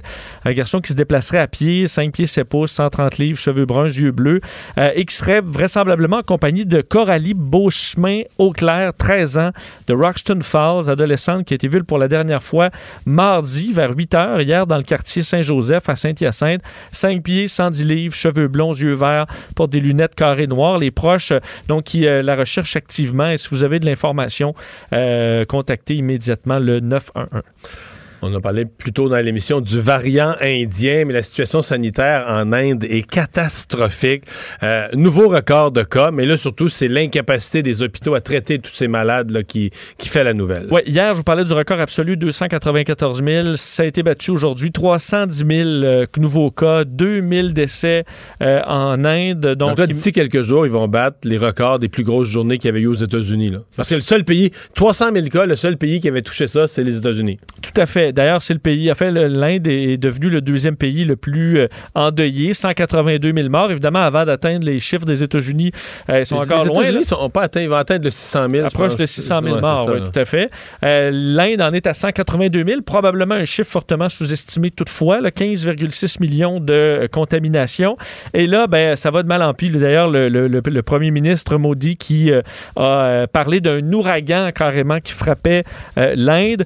Et ce qu'on manque, on manque de tout, là, de un, mais entre autres de l'oxygène. Euh, certains hôpitaux, là, on nous décrit des scènes vraiment euh, euh, épouvantables. Entre autres, à Delhi, euh, des hôpitaux importants qui étaient à deux heures d'oxygène avant qu'arrive finalement le camion là, pour livrer de l'oxygène. Sinon, c'est 300 malades qui auraient pu mourir. Plusieurs sont, écoute, sont incapables de vivre sans Donc, on oxygène. n'avait plus d'oxygène. Plus d'oxygène à deux heures. Même certaines, ont- un autre hôpital était à 30 minutes carrément de manquer d'oxygène pour euh, les patients. Alors là, c'est la course euh, des familles qui essaient de se trouver de l'oxygène, mais c'est à des prix exorbitants sur le marché noir. C'est la situation qu'on a présentement là-bas. Euh, D'ailleurs, on disait qu'à Delhi, plusieurs endroits étaient encore à quelques heures d'oxygène de réserve. Alors, on est sur vraiment là en, gestion de crise. Grave pénurie d'un peu tout, évidemment, dans les hôpitaux. D'ailleurs, dans les dernières heures, 22 malades sont morts dans un hôpital parce qu'il y a une coupure d'alimentation d'oxygène. Pas relié à un manque, mais un bris de ventilateur. 22 personnes sont mortes tout d'un coup. Euh, donc, on est vraiment, euh, écoute, une situation qui empire d'heure en heure. Et d'ailleurs, avant, on transférait des patients, on transférait de l'équipement. Mais là, vu que la pandémie s'in- s'installe dans à peu près toutes les grandes villes indiennes, il n'y a plus beaucoup de refuges là, pour pouvoir envoyer des patients ou envoyer de l'aide. Alors, euh, écoute, comment les choses peuvent virer de bord dans les prochaines semaines, on voit pas ça, étant donné le nombre de cas qui s'ajoutent par jour. Alors, vraiment une situation désespérée en Inde. Gens, euh, le budget a été déposé lundi, mais c'est un document, un document qui a beaucoup de matériel, de documents euh, qui sont joints, qu'on analyse, qu'on analyse. Et là, quelqu'un s'est penché sur le, Qu'est-ce que ça signifiait pour le coût des vaccins? Est-ce que le Canada paye pour ces vaccins? Oui, et effectivement, c'est une grosse brique. Alors, on en découvre euh, au fil des jours et le fédéral qui indique finalement avoir dépensé beaucoup plus que ce qu'on euh, avait analysé jusqu'à maintenant pour les vaccins contre la COVID-19. En fait, on est à neuf fois plus que ce qui avait été Parce affirmé que dans les milliard. mois. Dans le premier énoncé économique, c'était un milliard pour acheter les vaccins. Un milliard. On avait calculé du côté de nos collègues du journal, là, euh, avec les chiffres rendus publics, à peu près 1,7 milliard. Et là, on est dans le budget à 9. 9 milliards de dollars. On sait que le gouvernement fédéral a commandé euh, ses, euh, assez de vaccins pour vacciner à peu près tous les Canadiens 10 fois. Euh, on ignore, en fait, c'est 404 millions de vaccins. Le détail des contrats avec les compagnies, on ne les a pas rendus publics, mais on sait qu'on paie en général plus cher qu'ailleurs. Entre autres, l'AstraZeneca, euh, la dose que tu as eue aujourd'hui, Mario, a coûté 8,18 C'est pas cher par rapport au Pfizer et au Moderna, mais en l'Union européenne. on paie- moi, on aurait pu me la charger. J'aurais payé. J'aurais pas chialé pour. on aurait donné pour boire même un Ouais, vin, ouais. puis c'est que garder le change. Euh, L'Union européenne, c'est 2,15 euh, Les États-Unis, 4 On sait qu'on découvrait en janvier qu'on payait Mais pour Pfizer côté, et euh, Moderna des 34 et 37 Mais et, mettons que toi, là, tu t'en vas à, à la pêche, là, dans. La côte nord, dans une place qui a pas de dépanneur, qui a rien, là. Oui. Puis là, toi, J'ai pour- pas amené mes verres. t'as pas amené tes verres pour aller à la pêche, là. Il reste une place, il y a des verres. Ouais. Tu penses-tu que tu vas arriver là puis tu vas négocier sur le prix? S'il me dit c'est 40 pièces le pot de verre, ben moi j'ai tout le char, la, la glacière, j'ai mon, mon chalet loué, les chums sont dans le... Fait que tu vas prendre 40$, piastres, tu vas le mettre sur la table, tu vas ressortir en disant, oh, mais je me fait rouler, mais j'ai des verres pour 40$. piastres. Mais le Canada est exactement. T'es là, t'as pas pris les bonnes décisions au départ, tu t'es pas mis dans les partenariats de recherche importants avec d'autres partenaires où tu serais, tu sais, on a, probablement, là, tu comprends, là, on dépense 9 milliards. Imagine peut-être que si on avait investi 1 milliard pour devenir un méga partenaire d'un vaccin dans la recherche, qu'on aurait eu tous nos vaccins pour 1 milliard. Fait que la, la somme totale aurait été 2 milliards, puis on n'aurait pas manqué en février. là, on aurait eu à fond de train. Tu sais, je fais des hypothèses, Oui. là, mais, mais là, on n'a pas fait les bons choix. On est en retard. On s'est à côté avec les Chinois. Ils nous ont laissé tomber en, cou- en cours de route. Puis là, on se retrouve, puis on n'a pas de vaccin. Fait qu'on n'a-tu pas le gros bout du bâton? Non, ça a coûté cher. Est-ce que quand même, dans, les, deux- dans le choix rendu là, tu payes, et au moins on a des vaccins? Ben, moi, je suis convaincu que si c'était fait un rend- référendum, les gens auraient voté, euh, payé ce que ça rendu là, là, ce que- paye ce que ça coûte. Au moins, on préfère en avoir maintenant, même si, euh, écoute, on, on va mettre ça sur la pile. Mais hein, c'est sûr que le 9, millions, le 9 milliards, pardon, versus les délais de livraison qu'on a eus, c'est sûr qu'on n'a pas un bon deal. C'est-à-dire que c'est sûr que c'était pas la bonne stratégie. Il y aurait eu, il y aurait eu des manières. l'Europe te dirait la même chose. Ça a été, c'est, super compliqué en Europe. Ils n'ont pas la vaccination euh, plus avancée que nous non plus. Non, c'est vrai. Euh, ils n'ont pas eu une stratégie parfaite non plus. Ils se sont fait un peu avoir avec le Royaume-Uni et l'AstraZeneca. Ouais, c'est le Royaume-Uni et les États-Unis qui sont les grands gagnants. Puis le, Ben, le truc, c'était de fabriquer euh, ces vaccins. euh, Ouais, ça, puis le deal d'Israël avec Pfizer. Eux, on, vous sert de, de pays laboratoire, on vous fournit toutes les données, puis tout ça. On va devenir comme votre laboratoire, mais en échange de ça, amène des vaccins. Puis ils ont payé cher eux aussi. Ça aurait chialé un peu sur les réseaux sociaux, ça, je pense. M. Trudeau avait lancé euh, on sera le, le bassin de test. Mettons qu'on était le pays le plus vacciné sur Terre comme Israël. Ouais, mais je après, on le découvre là. là. Ouais, je veux ouais, dire, la- au moment de l'annonce. Ça aurait pu chialer un peu. Euh, L'Indonésie qui cherche un sous-marin. Oui, une histoire euh, probablement tragique. On se souvient des grandes histoires. hein, le sous-marin Kursk euh, en 2000, le sous-marin russe euh, qui, où 118 personnes, euh, 118 membres d'équipage étaient morts. Ben, c'est peut-être ce qui est en train d'arriver à un sous-marin de la marine indonésienne avec 53 hommes à bord qui, fait, dont on a perdu contact. Euh, et on a retrouvé, avec des recherches en hélicoptère, une nappe d'hydrocarbures là, repérée au large Oh. de Bali. Alors évidemment, on comprend qu'il y a un problème. Le sous-marin, c'est le KRI euh, Nangala 402 qui devait participer à des exercices. Le lancement de torpilles avait demandé l'autorisation de plonger euh, dans les dernières heures. Et après la plongée, ben, euh, on n'a plus eu contact avec le sous-marin. Et là, on a découvert cette, cette flaque d'hydrocarbures. Alors, des recherches qui sont en cours. On a demandé d'ailleurs du côté de de l'assistance internationale. Singapour, l'Australie, l'Inde ont répondu, vont envoyer des vaisseaux sur place pour euh, les recherches. C'est un sous-marin, comme tu te souviens du... euh, nous, on avait acheté des vieux sous-marins là, euh, au début des années 2000 au, Oui. au Québec, au Canada. Non, ça le avait- Canada qui aurait acheté des, des, des vieux, sous-marins. Ça s'était mal pa- plutôt mal passé. Euh, eux, la marine indonésienne s'était équipée de cinq sous-marins usagés de construction allemande et sud-coréenne. Le sous-marin, c'est un 1978. Euh, on l'avait euh, modernisé, mais je comprends que c'est un très vieux sous-marin. Alors, en espérant retrouver ces marins vivants, mais on sait que euh, il y a eu quelques tragédies dans les dernières années où, euh, malheureusement, ça s'est mal terminé. Alors, les recherches se poursuivent. Une femme heureuse? Ben oui, écoute, dans les bonnes nouvelles, euh, pas pour nous, là, mais pour elle là, et, sa, et sa famille, Liliane Fortin de euh, la capitale nationale qui a raflé 15 millions de dollars au tirage du 13 avril du Lotomax. Euh, Loto, en fait, c'est un prix de 30 millions. Elle a gagné la moitié euh, de ce tirage. Donc, c'est le plus gros montant gagné euh, avec un billet en ligne. On sait que là, beaucoup de gens se sont euh, retournés vers les applications en ligne et euh, en ligne, être contacté par téléphone au lendemain du tirage. Quelqu'un de l'Auto-Québec qui dit, vous devrez peut-être vérifier votre billet et euh, vérifie ça sur son téléphone. Et effectivement, 15 millions de dollars n'en revenait pas. Alors, elle a l'intention euh, de réfléchir, d'avoir un moment de réflexion. Sûr qu'elle ne peut pas voyager euh, beaucoup. Euh, Qu'est-ce que vous avez l'intention de faire, madame, avec votre argent? Pas voyager? c'est ça. Là, pour l'instant, c'est bien. On se souvient, tu te souviens du jeune qui avait gagné quoi, 50 millions de dollars juste au- avant la première vague dans la région de Chaudière-Appalaches, qui avait distribué avec sa famille. Il n'a pas encore pu voyager une seule fois, lui, avec son 40 millions. Euh, ben, elle aussi devra attendre, mais veut refaire l'aménagement paysager. Alors, elle pourra. Ouais, mais 15 millions, on va pouvoir en faire un beau. Pas besoin de mettre de la pruche. Elle pourra se payer ce- les, des, beaux, euh, des belles planches. Voyager en Europe lorsque la situation le permettra. Alors, quand même, euh, une, une belle annonce pour la capitale qui a été gâtée dans les gros lots dans les derniers mois. Alors, bravo. Euh, effet négatif du télétravail. Oui, un mot là-dessus, alors que plusieurs, et ça, va, ça dépend, pour ceux qui sont au télétravail depuis la pandémie, certains adorent ça, certains détestent, mais sachez que selon une analyse de données en, au Royaume-Uni entre 2011 et la, la fin de l'année 2020, donc une partie en pandémie, on découvre deux effets insoupçonnés un peu du télétravail et négatifs. Euh, 40 des- de moins des travailleurs, euh, donc de télétravailleurs, ont des bonus par rapport à ceux qui vont au travail physiquement. Et la Parce moitié. qu'ils ont des moins bons résultats, des bonus Non, de performance? Juste parce que tu ne vois pas dans le bureau. Alors, on pense moins à donner à ces gens-là des bonus et la moitié moins de promotion.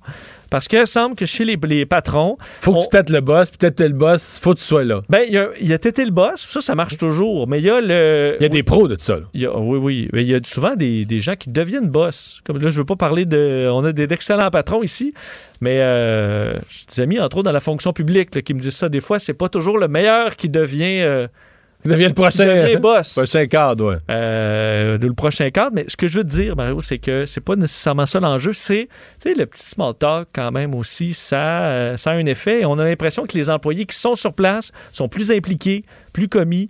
Alors que c'est pas vrai, là. ils sont en télétravail, peuvent faire tout à fait le Ils même peuvent livrer une performance extraordinaire. Mais vous aurez moins de promotions. Par contre, on a vu une tendance un peu moins grande dans la dernière année, évidemment avec la pandémie. Parce que quand tout le monde est en télétravail, ça s'applique moins. C'est ça. Alors, euh, mais c'est à, c'est à penser, et surtout aux patrons, à s'ouvrir l'esprit que c'est pas parce que vous jasez pas euh, euh, autour de la machine à café que cette personne-là mérite pas une promotion. Et ça, c'est un des bilans palmarès à chaque année les plus attendus et les plus discutés, les prénoms les plus populaires. Je veux dire, moi, à chaque année, j'attends ça avec beaucoup d'enthousiasme parce que je me dis Ouais. toujours, c'est peut-être l'année où Mario revient, là. le grand comeback. Le grand comeback, là, puis c'est à date, ça se produit pas. Cette année, c'est-tu dedans? Ben là, écoute, on a le top 10, c'est pas là, malheureusement. Ah. Il y a même pas, il y a Léo. Ça ressemble peut-être à, Ça, à Mario. ça rime, il y a de l'espoir. C'est la c'est Retraite Québec qui dévoile à chaque année euh, son palmarès des prénoms les plus populaires. Il y aura éventuellement les pires prénoms aussi. Là. Ça, c'est toujours drôle. Pour les plus populaires, il n'y a pas de grande révolution là, cette année. Euh, chez les, euh, les petites filles, Olivia est le grand numéro 1. 543 euh, jeunes Olivia. Alice, 491. Devant Emma, Charlie, Charlotte, Léa. Mais Alice, ça fait longtemps, là. Euh, Alice, ça fait un petit bout que ça roule. Parce que raison. moi, ma fille de 18 ans, là, ses amis, il y en a une sur trois qui s'appelle Alice. Là. Il y a des remis, beaucoup. Ça, c'est numéro Romy, 9. ouais. Euh, Charlotte, euh, numéro 5. Léa, Florence, Livia, euh, Romy et Clara. Donc, dans le top 10. Clara fait un peu peut-être un retour parce que Ouais. moi, dans, mon, dans mon temps, il y avait des Clara quand même pas mal. Et chez les hommes euh, ou les garçons, Liam, numéro 1. Alors, tu te souviens, il y avait William, avait été, moi, euh, dans le temps du. Trop long, ça. Liam, c'est assez. Ben, William numéro 2 encore. Ah oui, ça, c'en est un qui est récurrent. Là. Hey, moi, dans le temps du prince William, euh, je veux dire, avec euh, après le décès de la princesse Diana, ça, écoute, il y avait juste ça des Williams. Et là, ça dure. Ça dure. Alors, William numéro 2, Noah numéro 3 devant Thomas, Léo, Nathan. Ça, c'est populaire depuis longtemps aussi. Edouard, Logan, Jacob et Arthur. Logam? Logan. Logan, OK. Ou Logan. là. Logan, ouais, ça prenait un anglophone un peu. Ouais, mais là, euh, écoute, on est au Québec, Mario. Oui, oui. Logan. Alors, euh, je peux dire Jacob aussi, là, puis Arthur. Arthur? Merci, Vincent. Pendant que votre attention est centrée sur vos urgences du matin, vos réunions d'affaires du midi, votre retour à la maison ou votre emploi du soir, celle de Desjardins Entreprises est centrée sur plus de 400 000 entreprises à toute heure du jour. Grâce à notre connaissance des secteurs d'activité et à notre accompagnement spécialisé, nous aidons les entrepreneurs à relever chaque défi pour qu'ils puissent rester centrés sur ce qui compte, le développement de leur entreprise.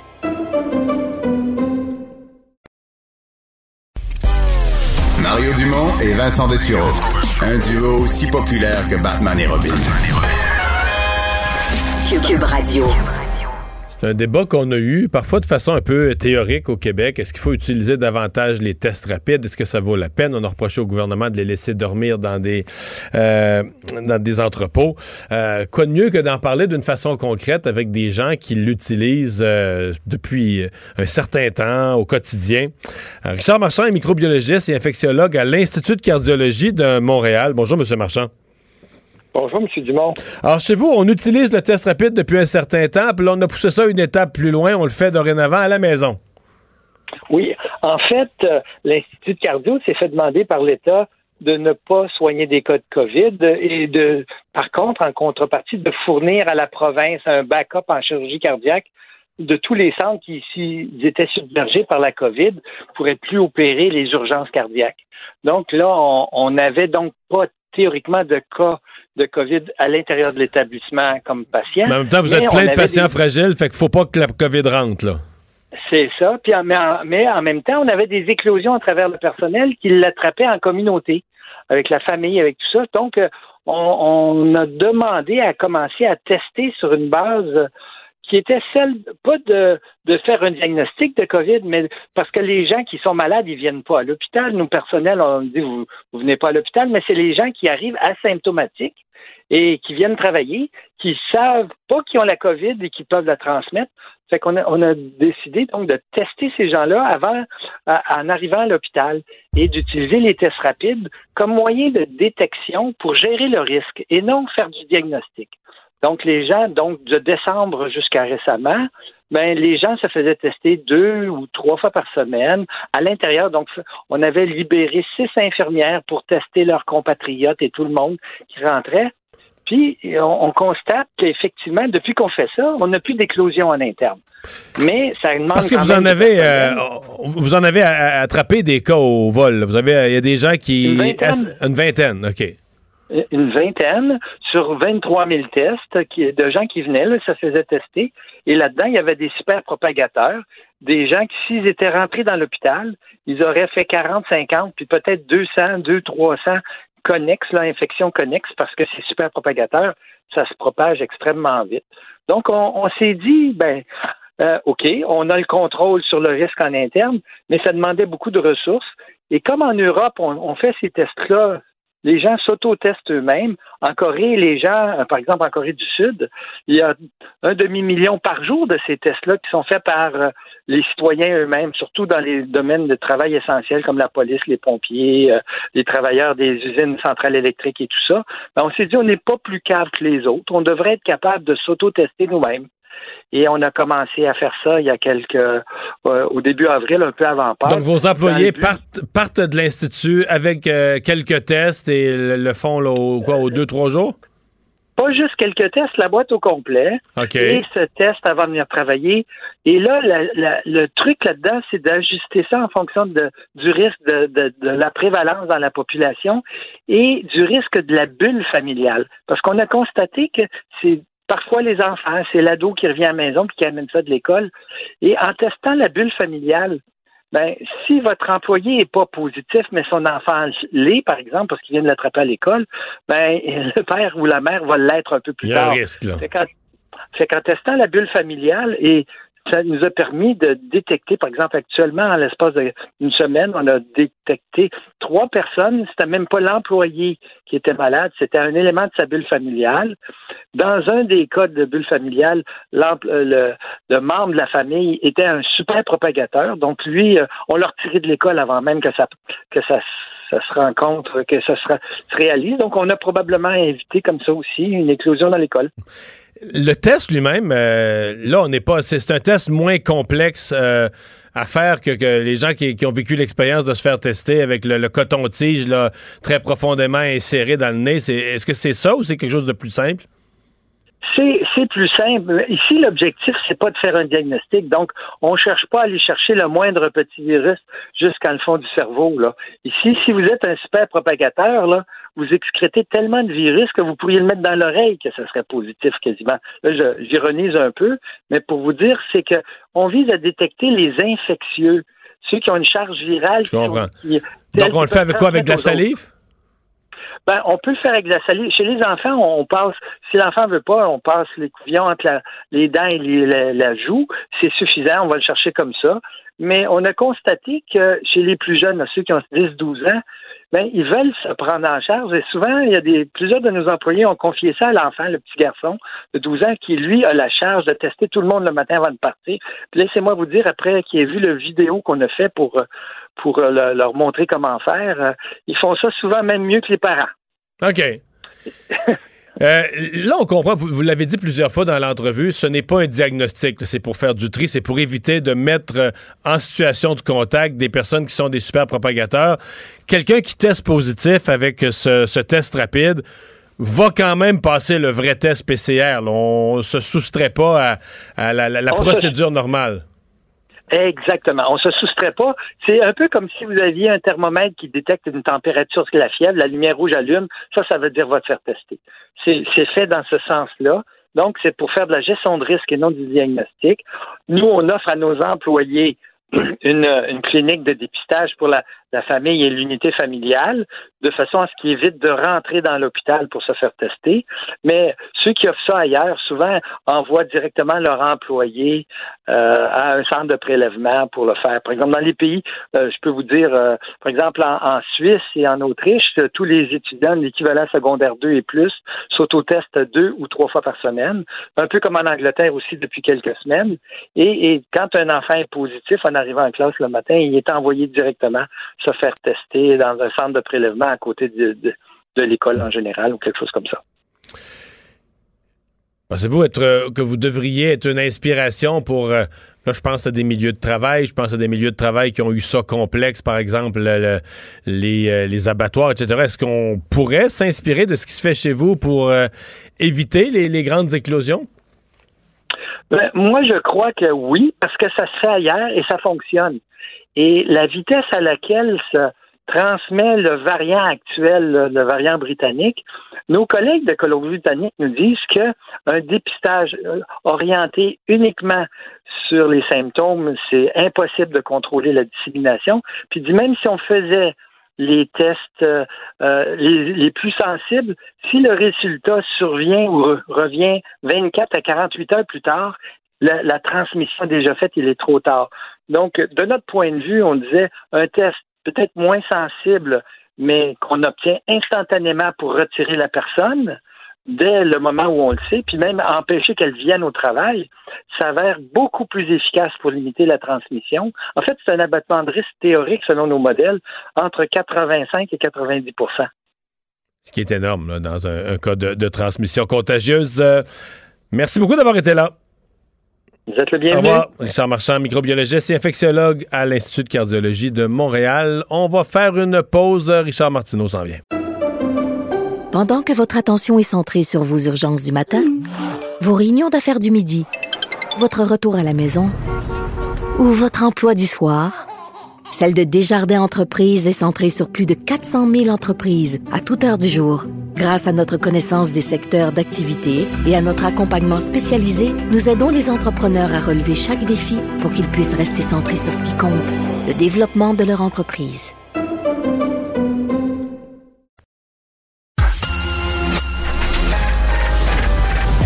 Mario Dumont et Vincent Dessureau.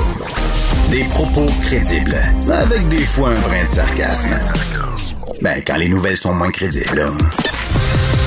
Mario Dumont et Vincent Dessureau. Cube Radio. Le, le commentaire de Richard Martineau. Des commentaires pas comme les autres. Bonjour Richard. Salut. C'est une question que je me posais plus tôt dans l'émission. J'ai l'impression que tu te poses la même là, en voyant le variant indien apparu en Mauricie. Ben écoute, c'est la première page du National Post aujourd'hui en très gros. Fermons les frontières au vol en provenance de l'Inde. Mais on sait à quel point Justin Trudeau, il y a de la difficulté avec la fermeture des frontières. Pour lui, au contraire, c'est un citoyen du monde. Les frontières doivent être ouvertes. Souviens-toi, euh, au début de la pandémie, les gens venaient d'Italie, qui était le pays le plus touché. Il n'y avait aucun problème. Ils rentraient ici. Il a fallu que Valérie Plante, of all people, envoie une escouade euh, à l'aéroport pour avertir les gens puis dire de faire une quarantaine. Bref, mais là, il est comme trop tard. Il y a déjà un cas du variant indien au Québec. Et qui sait un cas là, connu? Qui sait s'il n'y en a pas d'autres aussi? S'il n'y a pas d'autres personnes qui l'ont... Mais on dirait qu'on n'apprend pas, là. mais non. Parce que là, écoute, là, je, Vincent était à mon émission euh, ce matin, puis il me parlait de l'Inde, puis euh, c'est fréquent, là. C'est vraiment... C'est, c'est Oui, mais c'est parce qu'on n'avait pas de là. variant indien. Tu dis, on peut-tu, on, on s'est fait prendre Ben avec oui. le variant britannique, on s'est fait prendre avec la COVID d'abord l'année passée. là, on peut-tu à un moment donné se dompter puis dire, ben, ce qu'il n'y en a pas chez nous, là, on va prendre les moyens pour qu'ils rentrent pas? Non, ben tu sais, avec, avec Justin Trudeau. Justin, c'est monsieur ouvrir les frontières. Même en pleine pandémie, là, il y avait de la difficulté à fermer les frontières. Mais as-tu l'impression, Richard, pu, Parce que- que ça fait longtemps, ça fait longtemps qu'on sait que le variant indien est là, puis que la situation est dangereuse en Inde. On aurait dû dire tout de suite, boum, on ferme les frontières. Ben non. Est-ce que tu as l'impression que dans euh, une semaine, deux semaines, euh, trois semaines, ben là, euh, M. Trudeau va faire une annonce, puis on, termine les vols, alors que le, le variant va être bien installé au Canada, puis que Ben, ça changera plus rien. là? Ben, c'est vraiment l'impression qu'on a, exactement. Là, déjà un cas, là, tu sais, puis euh, écoute, j'essaie d'être optimiste. J'essaie, j'ai écrit il y a quelques jours, là, je vois le verre à demi plein plutôt qu'à demi vide, mais Christy, c'est dur de l'être. Là, j'ai lu là une entrevue, euh, Pierre Harvey, microbiologiste, qui dit euh, ça pourrait durer des années. Il dit, moi, lui qui connaît quelqu'un qui a été euh, vacciné au Pfizer. Pfizer, la Cadillac, la Rolls-Royce du vaccin, et qui a pogné la COVID et qui a été malade pendant une couple de jours, euh, le vaccin, ce que ça fait, c'est que tu l'as, tu peux le donner. Euh, ça veut dire que tu t'en mourras pas peut-être. Tu t'en mourras pas, les symptômes vont être moins gros. Mais lui il dit c'est une question d'année. Puis c'est pas parce que tu es vacciné. Ça c'est très important. Aujourd'hui, il y a plein plein de gens qui se font vacciner et tant mieux. Mais il va falloir le redire. Je pense que le message ne, ne passe pas suffisamment. C'est pas parce que vous êtes vacciné, même avec une deuxième dose. Il va falloir, ça a l'air, continuer avec des mesures barrières, continuer peut-être avec le masque même avec le vaccin. C'est ce qu'on est en train de se dire. On là. va prendre ça une chose plus à la en fois. plus de chercheurs, une chose à la fois. Mais là, il y a une course, il y a une course entre le vaccin et les variants, surtout le variant indien. Plus il y a de gens vaccinés, plus on va contrôler les variants, moins il va y avoir de variants qui vont popper à gauche et à droite. Donc, c'est vraiment une course. Il faut que les gens se fassent vacciner. Heureusement, la bonne nouvelle, c'est que ça a l'air qu'aujourd'hui, on y est allé. Toi, t'es allé? Moi, oui. C'est fait. Ben, c'était. C'était. J'étais impressionné, sincèrement, par euh, l'efficacité, la convivialité, euh, comment tout ça se passe très, très bien. Puis tout le monde a l'air heureux. Les, les gens qui vont se faire vacciner, comme les gens qui travaillent, c'est rare que tu vas dans un endroit de service, gouvernement, de service gouvernemental, parce qu'il faut le voir comme ça, là, même si c'était quelque chose de temporaire, mais où tout le monde a l'air heureux. là. Les gens qui obtiennent le Oui. service. T'attends sont- pas. T'attends pas ou très peu. Et- les gens, tout le monde heureux. parce que tout le monde a un masque, donc tu vois pas les sourires, mais tu vois les yeux plissés. Tu vois que les gens sourient, tout le monde est content. Et quand tu te fais vacciner puis t'attends ton 15 minutes, c'est comme si tu- soudainement on te donne une carte de membre puis tu peux rentrer au studio 54. Tu sais, c'est- Oui. tu, rentres, tu rentres dans un club privé là, et là tu rentres là-dedans puis tout le monde se regarde euh, avec le Mais- sourire. là. Mais pourrait faire ça avec la SAQ, partout où t'attends, là, un petit clic santé, mais là, tu t'en vas, OK, telle heure, 10h20, parfait, je me présente 5 minutes à l'avance, puis t'es servi avec un beau grand sourire. Euh, Richard, Ben un oui. mot sur, sur les, ca- les caméras corporelles. Euh, on a vu, bon, Geneviève Guilbeault confirmer quatre nouveaux euh, projets pilotes. Donc, t'en penses quoi? Ben, pour protéger les policiers, oui, parce que là, j'ai vu, là, on disait, hey, c'est bon que les gens filment les policiers, c'est super bon. Des fois, dans les arrestations musclées, ça nous aide à faire notre travail, tout ça. Mais on sait qu'il y a des gens qui filment des policiers puis qui enlèvent ce qui s'est passé avant, ce qui enlève Ben ce qui oui, s'est passé. c'est ça le Après, là. ils gardent, ils gardent seulement ce qu'ils veulent garder. Euh, c'est pas monsieur et madame tout le monde hein, qui se retrouvent à filmer. Souvent, c'est des gens, c'est des militants, c'est des gens, bon, euh, j'en ai vu euh, récemment, il y a un gars qui s'est fait arrêter, puis il y a quelqu'un qui le filmait, puis tout ça, puis l'arrestation s'est passée très correctement, là. Mais tu sais, si tu commences à filmer, tu coupes le début, tu coupes la fin, tu montes ça hors contexte et tout ça, je pense que les policiers commencent à se rendre compte que c'est pas parce qu'on veut les surveiller. Cela dit, cela dit, quand tu as une job comme la job de police où on te donne un pouvoir que les autres citoyens n'ont pas, c'est-à-dire d'utiliser la force, la moindre des choses, c'est que il y a des surveillances supplémentaires parce que c'est pas n'importe quel job. Mais cela dit, pour eux autres se protéger, je pense à la meilleure affaire qui portent des, caméras euh, personnelles sur eux autres. Je pense que les policiers commencent à allumer là-dessus, là, parce que sinon, il y a trop la, la- la pseudo-délation de n'importe qui qui sort, des photos de n'importe quoi, des images de n'importe quoi. Il y a encore euh, aujourd'hui, je pense que hier, c'est-à-dire qu'il y y a eu une arrestation après le jugement. Ah, presque pendant. Presque pendant. Mais mais c'est complètement fou. Là. Tu parles à, à Columbus, en Ohio, une jeune femme de 15 ans, une jeune fille de 15 ans, abattue. Et là, tu capotes, tu lis le titre, hein, abattue par les policiers à bout portant, à fusil. Et là, tu te rends compte que la raison pourquoi ils ont tiré. Ben oui, c'est avec un qu'elle- couteau. Elle avait un couteau, ben elle allait frapper, là. Elle avait le couteau. Oui. Elle avait une personne, là, qui tenait une personne. Puis ils ont tiré quand elle a levé son bras avec le couteau pour poignarder. Et tu dis, OK, c'est c'est dans ce genre de circonstances-là que la police Ben, intervient. C'est ça, là. En même temps, là, je comprends que dans, dans le cas de, de- de- du gars qui a tué George Floyd, là, de- tout le monde s'entend que c'était un abus totalement de. Mais en même temps, il va pas. Il faut pas tomber dans l'excès opposé, puis que dès qu'un policier utilise la force dans une arrestation, que ça soit vu comme euh, soit du racisme Ouais. parce que la personne mais- arrêtée est noire, Mais l'autre question, c'est. ouais. à un moment donné. Mais l'autre question, c'est est-ce qu'il va venir un moment où un, un pays est tellement violent, tellement de problèmes de violence, d'armes à feu, que ça n'a plus de bon sens d'être policier là. Ça devient. euh, tu sais, comme policier, tu es toujours, toujours, toujours en situation de stress, d'intervention difficile. euh. Ben oui, ici, être policier, tu, tu le sais, les gens qui sont armés, il n'y en a pas beaucoup. Fait que tu dis, bon, t'as déjà, euh, t'as déjà, tu t'as le dessus sur eux autres en partant, mais il y a tellement d'armes à feu aux États-Unis que la moindre intervention des policiers, ils prennent, ils prennent en considération que le gars est armé, tout de suite, là. Tu sais, si t'arrêtes quelqu'un ici, mettons, là, pour, euh, il a pas fait son feu rouge, là, dans ta tête, tu dis pas euh, nécessairement il est armé. Mais là-bas, oui, il y a tellement d'armes à feu sais, ça n'a pas de maudit bon sens. Et tu vas me parler de la Chine et de la Russie? Écoute, en, deux jours, euh, avant hier, il y avait euh, Xi euh, Jinping, le président de la République populaire de Chine, qui a mis l'Occident en, garde. Et là, c'est le lendemain, c'était Poutine. Coudon, et, ils se sont tués appelés avant, puis tout ça. Mais en tout cas, le, président de la Chine dit là, là ça fait l'Occident. Vous n'avez pas à vous mêler des affaires internes des autres pays. Vous n'avez pas à imposer vos valeurs. C'est pas vous qui dirigez la planète. Puis l'histoire de- d'empêcher les entreprises chinoises de profiter de certains de vos contrats. Bien sûr, il visait Huawei. Ça n'a pas de maudit bon sens, puis on se laissera pas faire. C'est le- Poutine a dit exactement la même chose. On sait que Poutine est en train d'amasser des troupes aux frontières de l'Ukraine. Euh, L'Occident est très inquiet. En plus, il y a son dissident Navalny qui, est fait de la faim, il est quasiment mort. Et là, il a dit, vous vous mêlez pas de nos affaires. Écoute, tu as deux superpuissances.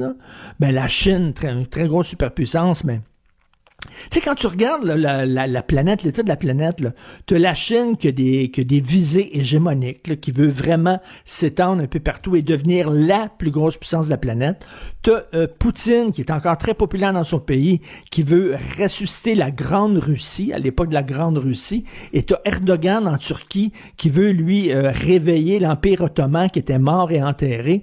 Tu dis, euh, OK, c'est correct, là, on parle beaucoup de virus ces temps-ci, là, mais il y a d'autres, une situation géopolitique internationale qui est assez inquiétante. La différence, c'est que la. Chine a beaucoup plus de moyens. Là. Voler sur les plans de la Chine pour utiliser l'Afrique comme un lieu de, de ressources naturelles, de minerais, les routes. Sais, ils établissent les routes entre la Chine puis l'Afrique comme à une époque, le Québec, les routes pour aller à Bay James. Tu vois, c'est que c'est comme... Ben oui. euh, c'est euh, toute une vision de la Chine, à mon avis, qui est beaucoup plus euh, une vraie, une vraie puissance, une vraie Et- menace et- que les oui, deux oui, autres. puis, euh, pour ce qui est de la Russie, ils ont sacré aussi des diplomates américains dehors. Bref, ça joue dur sur la scène internationale. J'imagine quand on va avoir la pandémie derrière nous, dans quelques années. On va parler de ça. On va parler de ça davantage, oui. Merci, Richard. Salut, à demain. Pendant que votre attention est centrée sur cette voix qui vous parle ici, ou encore là, tout près ici, très loin là-bas, Celle de Desjardins Entreprises est centrée sur plus de 400 000 entreprises partout autour de vous. Depuis plus de 120 ans, nos équipes dédiées accompagnent les entrepreneurs d'ici à chaque étape pour qu'ils puissent rester centrés sur ce qui compte, la croissance de leur entreprise.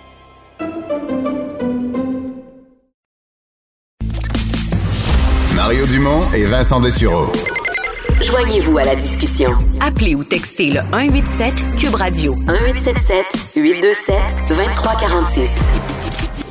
Le, le commentaire de Emmanuel Latraverse. Des analyses politiques pas comme les autres. Bonjour, Emmanuel. Bonjour. Il me semble que c'est un scénario qu'on n'a jamais vu. Là. Il, y a un, il y a un variant à l'autre bout du monde, il est plus menaçant que jamais. Puis là, ben, il y a des gens qui disent qu'il faudrait pas le laisser rentrer chez nous. Puis M. Trudeau dit ben. pas tout de suite. Non, mais sais ce qui. c'est- c'est- Non, mais je suis. Je suis tombée en bas de ma chaise aujourd'hui. Non, mais c'est comme un film qui, comme un film qui rejoue, rejoue, rejoue une scène qui. Non, mais c'est.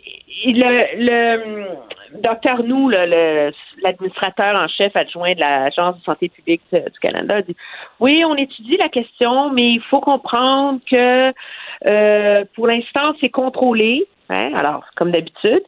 Et. euh, Il n'y a rien de contrôlé. Là. En- voilà. En, Inde, en Inde, la situation est totalement hors de contrôle. Puis il y a des gens qui embarquent dans les avions, puis ça vient ici. à rentrer d'Inde avec des gens qui se révèlent être positifs. Euh, C'est quoi? C'est à tout. Il y en a eu 27 dans les dernières semaines, là? Et là, on s'imagine qu'en contrôlant les 4 ans, 10 rangées avant, 10 rangées après dans l'avion, ça, ça, ça suffit. Euh, ça, ça me laisse très perplexe parce que, objectivement, l'arrivée de ce variant indien au Québec vient confirmer une chose. C'est comme c'est le test ultime, là. C'est que les mesures actuelles de quarantaine, de tests, de trois jours, de ne suffisent pas. Parce qu'objectivement, on l'a rattrapé, ce cas-là. Avant. Si Ouais. ces mesures-là étaient adéquates. Alors, de un, moi, je pense que ça exige la question de ce qu'il faut revoir, trouver elle est où la faille dans le système de quarantaine des voyageurs actuels?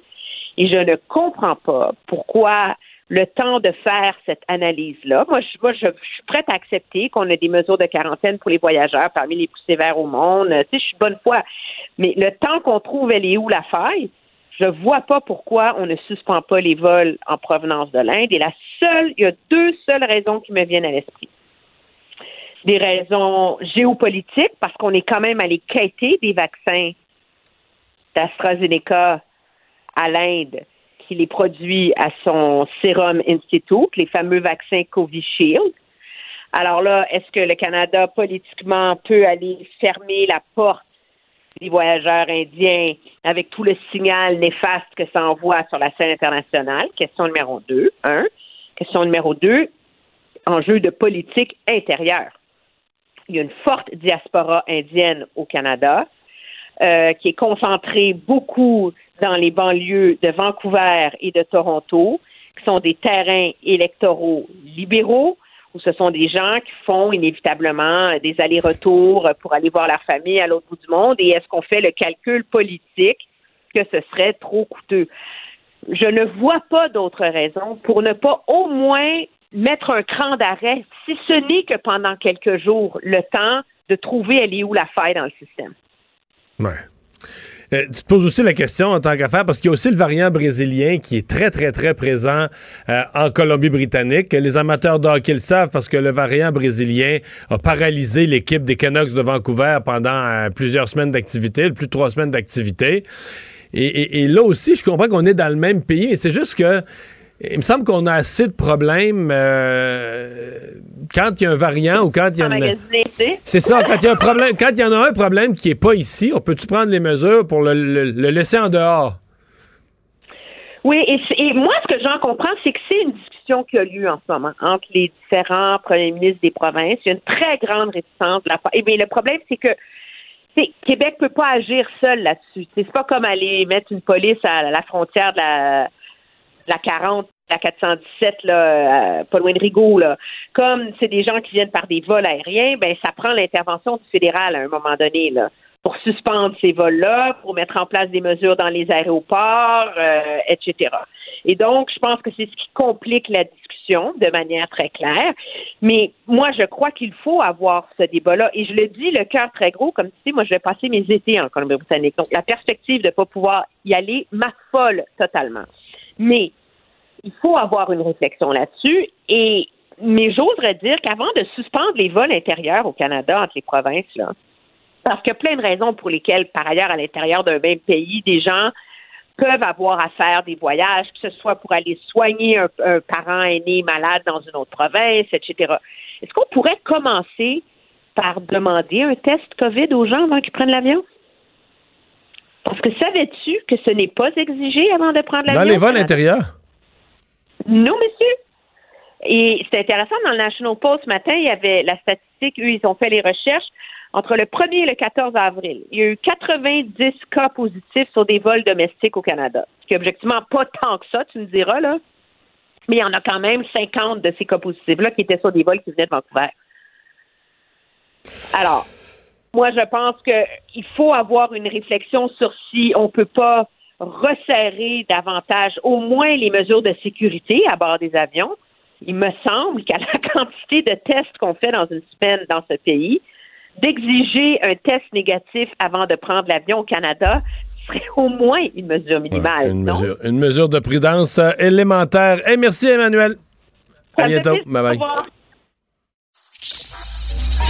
Pour une écoute en tout temps, ce commentaire d'Emmanuel Latraverse est maintenant disponible dans la section balado de l'application ou du site cube.radio. Cube Radio. Tout comme sa série podcast, Emmanuel présente un balado qui vous fera découvrir qui sont les hommes et les femmes derrière nos politiciens. Le hockey a tellement évolué, les jeunes maintenant, ils ont des skills comme ça se peut pas. Puis ces kids-là, ils rêvent à... Jean-François Barry.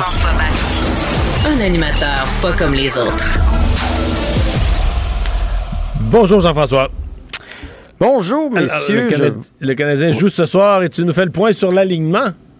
Ouais, l'alignement du Canadien. En fait, c'est un peu annoncé, mais donc euh, John Merrill qui sera de la formation ce soir, lui qui a été acquis à la date limite des transactions des Red Wings de Détroit, euh, va remplacer Brett Kulak dans la formation. Il va donc jouer à côté de Romanov.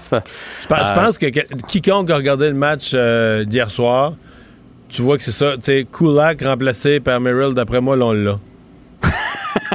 D'après moi, c'était le petit point. Il manquait, il manquait une petite affaire de. L'étincelle. L'étincelle, là, on l'a. Ouais, c'est c'est ça le problème. C'est que j'ai l'impression que le Canadien va encore perdre ce soir. C'est un changement tellement mineur. Euh, et, et ce qui me fait peur, c'est que du côté des, euh, des Oilers, eux autres, ils rajoutent euh, Ryan Nugent-Hopkins, qui était blessé, qui revient dans la formation ce soir. Et surtout, en fait, ils ont comme chassé le doute. Le Canadien qui réussissait toujours à contrer McDavid, Drysaitel, de peine et de misère. Mais là, dans Puis le dans cinq match, minutes, ils ont massacré le Canadien. Fait que c'est sûr qu'ils sont plus confiants que jamais. Moi, je m'attends au pire ce soir. Moi aussi, je m'attends au pire. Honnêtement, j'ai vraiment peur. Puis on dirait que le gardien Mike Smith contre le Canadien euh, et le Dominique Hachek des beaux jours, là, il arrête tout. Fait que j'ai vraiment, vraiment peur pour le Canadien. De notre côté, c'est Jake Allen qui va être devant le filet. Euh, Jonathan Drouin sur la quatrième ligne, je vous l'avais dit hier. Euh, autre chose aussi qui est à noter, c'est que Charlie Lindgren est maintenant avec l'équipe.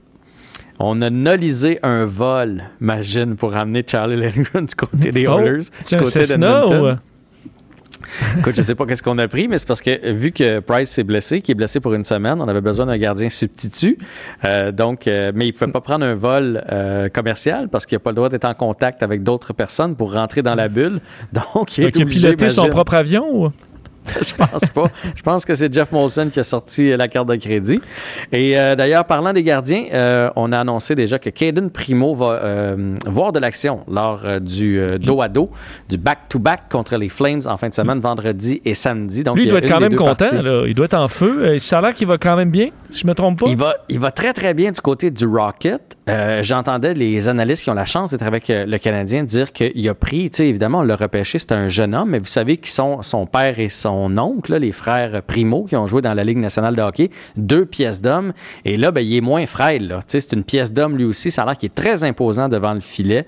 Et, il est en confiance. Donc, moi, je trouve que c'est une très bonne nouvelle de lui donner du millage aussi, puisque ça devrait être le gardien d'avenir euh, pour le Canadien de Montréal. À vous rappeler aussi que le match de ce soir est donc à 10 heures.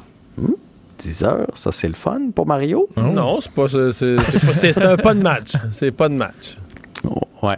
Et euh, je pense que ce qui va être à surveiller ce soir, c'est la déclaration de Shea Weber. Shea Weber, hier, a dit, là, au-delà du fait qu'il ne voulait pas parler de lui, il a dit il y a un gars dans notre équipe qui se met le nez dans le trafic puis qui va dans la zone payante et il nous manque présentement.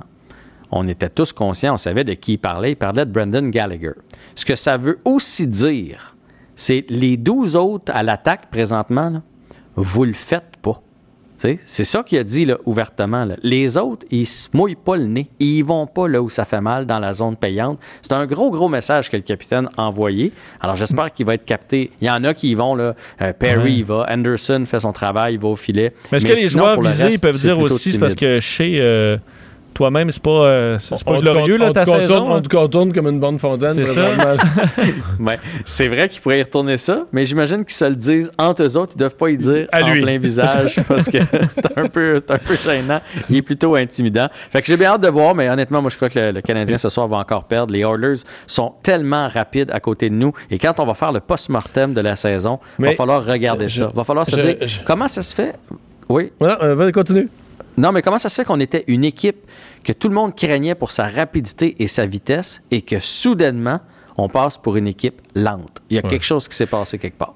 Quand, euh, euh, quand euh, les Oilers se sont mis à attaquer très fort l'autre soir, c'était 1 à 0 pour le Canadien, il restait 10 minutes, je me suis souvenu d'une chose. Quand j'étais jeune, il y avait à l'Arena de Rivière-du-Loup, euh, c'était une activité de financement pour les non-voyants. Il y avait des parties où les gens jouaient avec une canne. C'est des non-voyants qui jouaient au hockey avec une canne de métal avec des billes dedans puis jouaient au bruit.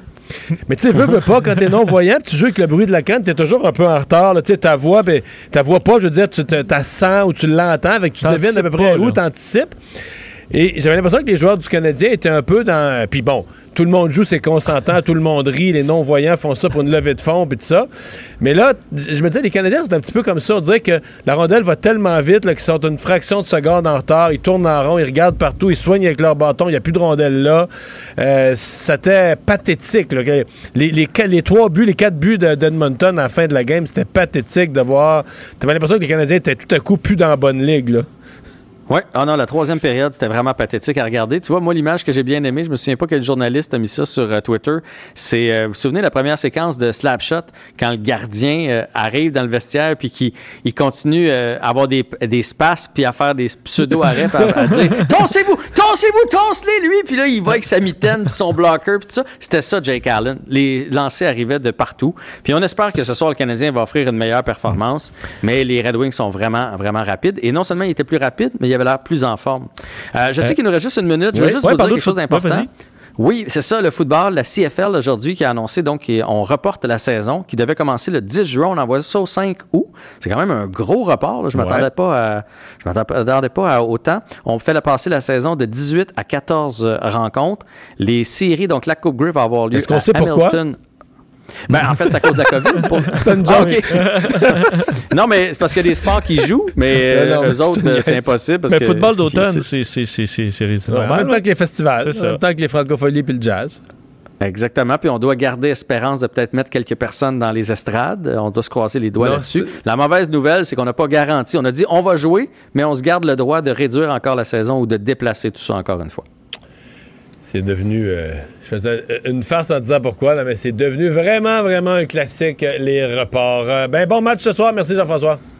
À demain. On s'arrête. Pour une écoute en tout temps, ce commentaire de Jean-François Barry est maintenant disponible dans la section balado de l'application et du site cube.radio. Tout comme sa série balado, Avantage numérique. Un magazine sportif qui aligne entrevues avec tous les acteurs du monde du sport.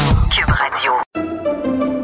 Pendant que votre attention est centrée sur vos urgences du matin, vos réunions d'affaires du midi, votre retour à la maison ou votre emploi du soir, celle de Desjardins Entreprises est centrée sur plus de 400 000 entreprises à toute heure du jour. Grâce à notre connaissance des secteurs d'activité et à notre accompagnement spécialisé, nous aidons les entrepreneurs à relever chaque défi pour qu'ils puissent rester centrés sur ce qui compte, le développement de leur entreprise.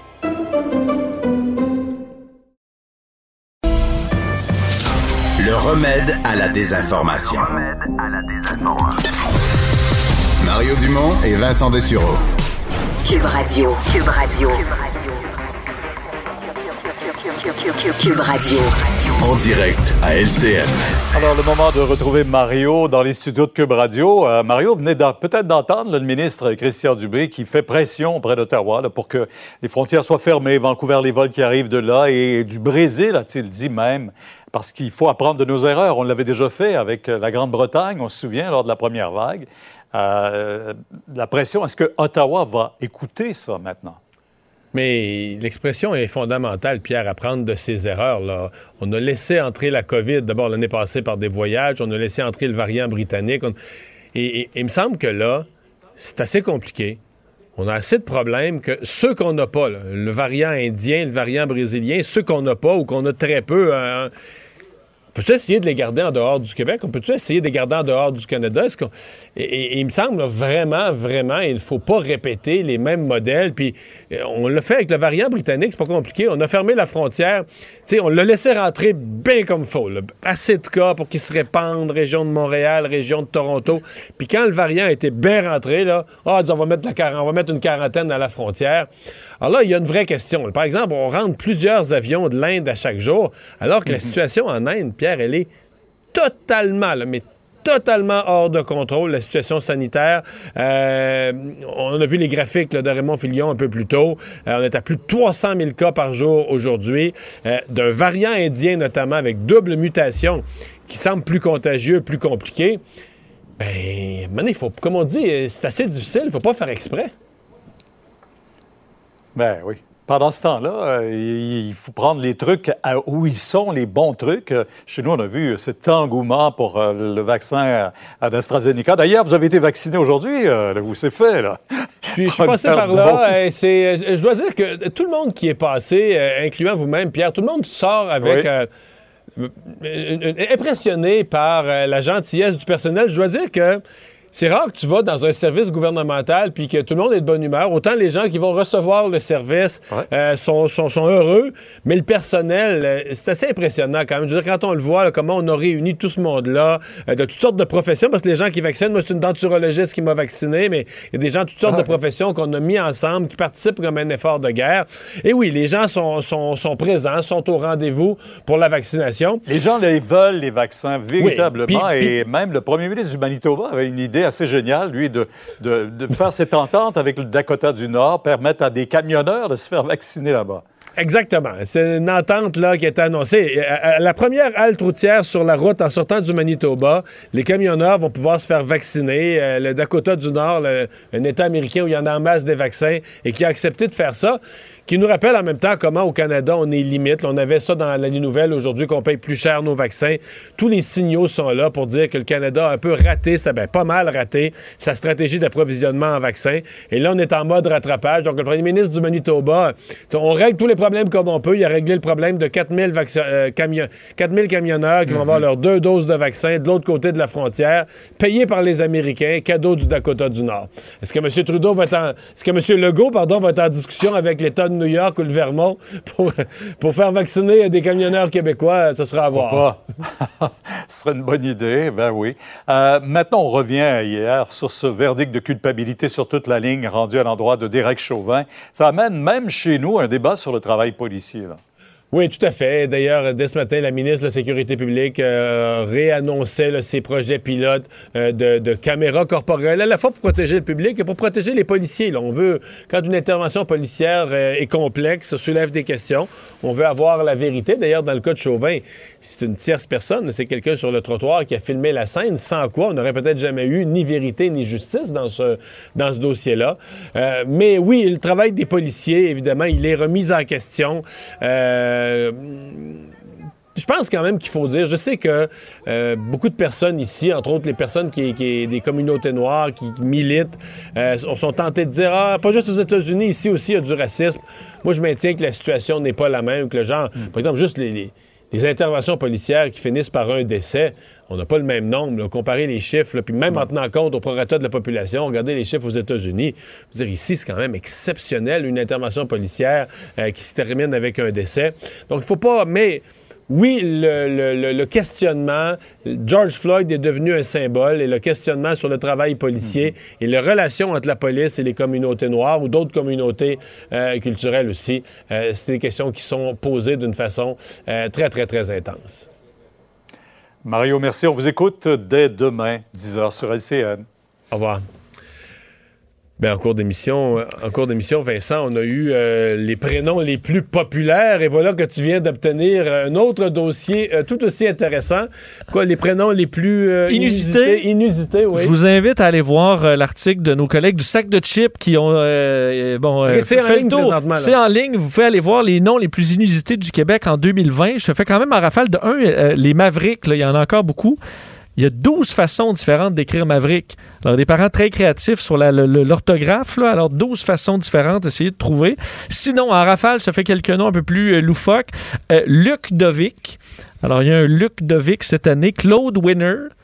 Luc Dovic, c'est un, Ludovic qu'on s'est trompé à. C'est Une faute de frappe, non? C'est Luc Dovic. Il y a ça. euh, oui, il y a aussi une Ronique. euh, alors, avec un. Ah, Claude Winner. Ça, c'est son prénom. Claude Winner. Claude Winner. Claude Winner. Brave Hunter aussi, c'est là. Euh, sinon, euh, assez long pour l'examen. Quand tu écris ça sur une Cali Rose Marjolaine, on a une Evanaël Lou. Celle-là, Mariana Plague. Plague, ça veut dire une plaie? La peste, là. La peste, Un une peu. plaie, ouais. Ouais, la pe- Mariana Plague. Euh, Marie Soda. Alors ça, c'est son prénom, Marie Soda. Phoenix Monique, Princesse Denise. Euh, on a aussi Jean-Christ. Lord Nico. Excuse-moi, Jean-Christ. Jean-Christ. Euh, Lord Nico. Odilon Dave. un, un Youyou, une Yaya. Guillaumette. C'est un gars, si vous vous demandez. Guillaumette. Percélophone. euh, Jack Cousy. Euh, on, on a un. Jack Cousy. on a, euh, ouais, ouais. Écoute, il y en a qui avaient, euh, étaient peut-être dans le spa quand ils ont, avec un peu de verre de vin, quand ils ont décidé du nom La Flèche comme prénom. Euh, ça, la flèche, c'est religieux.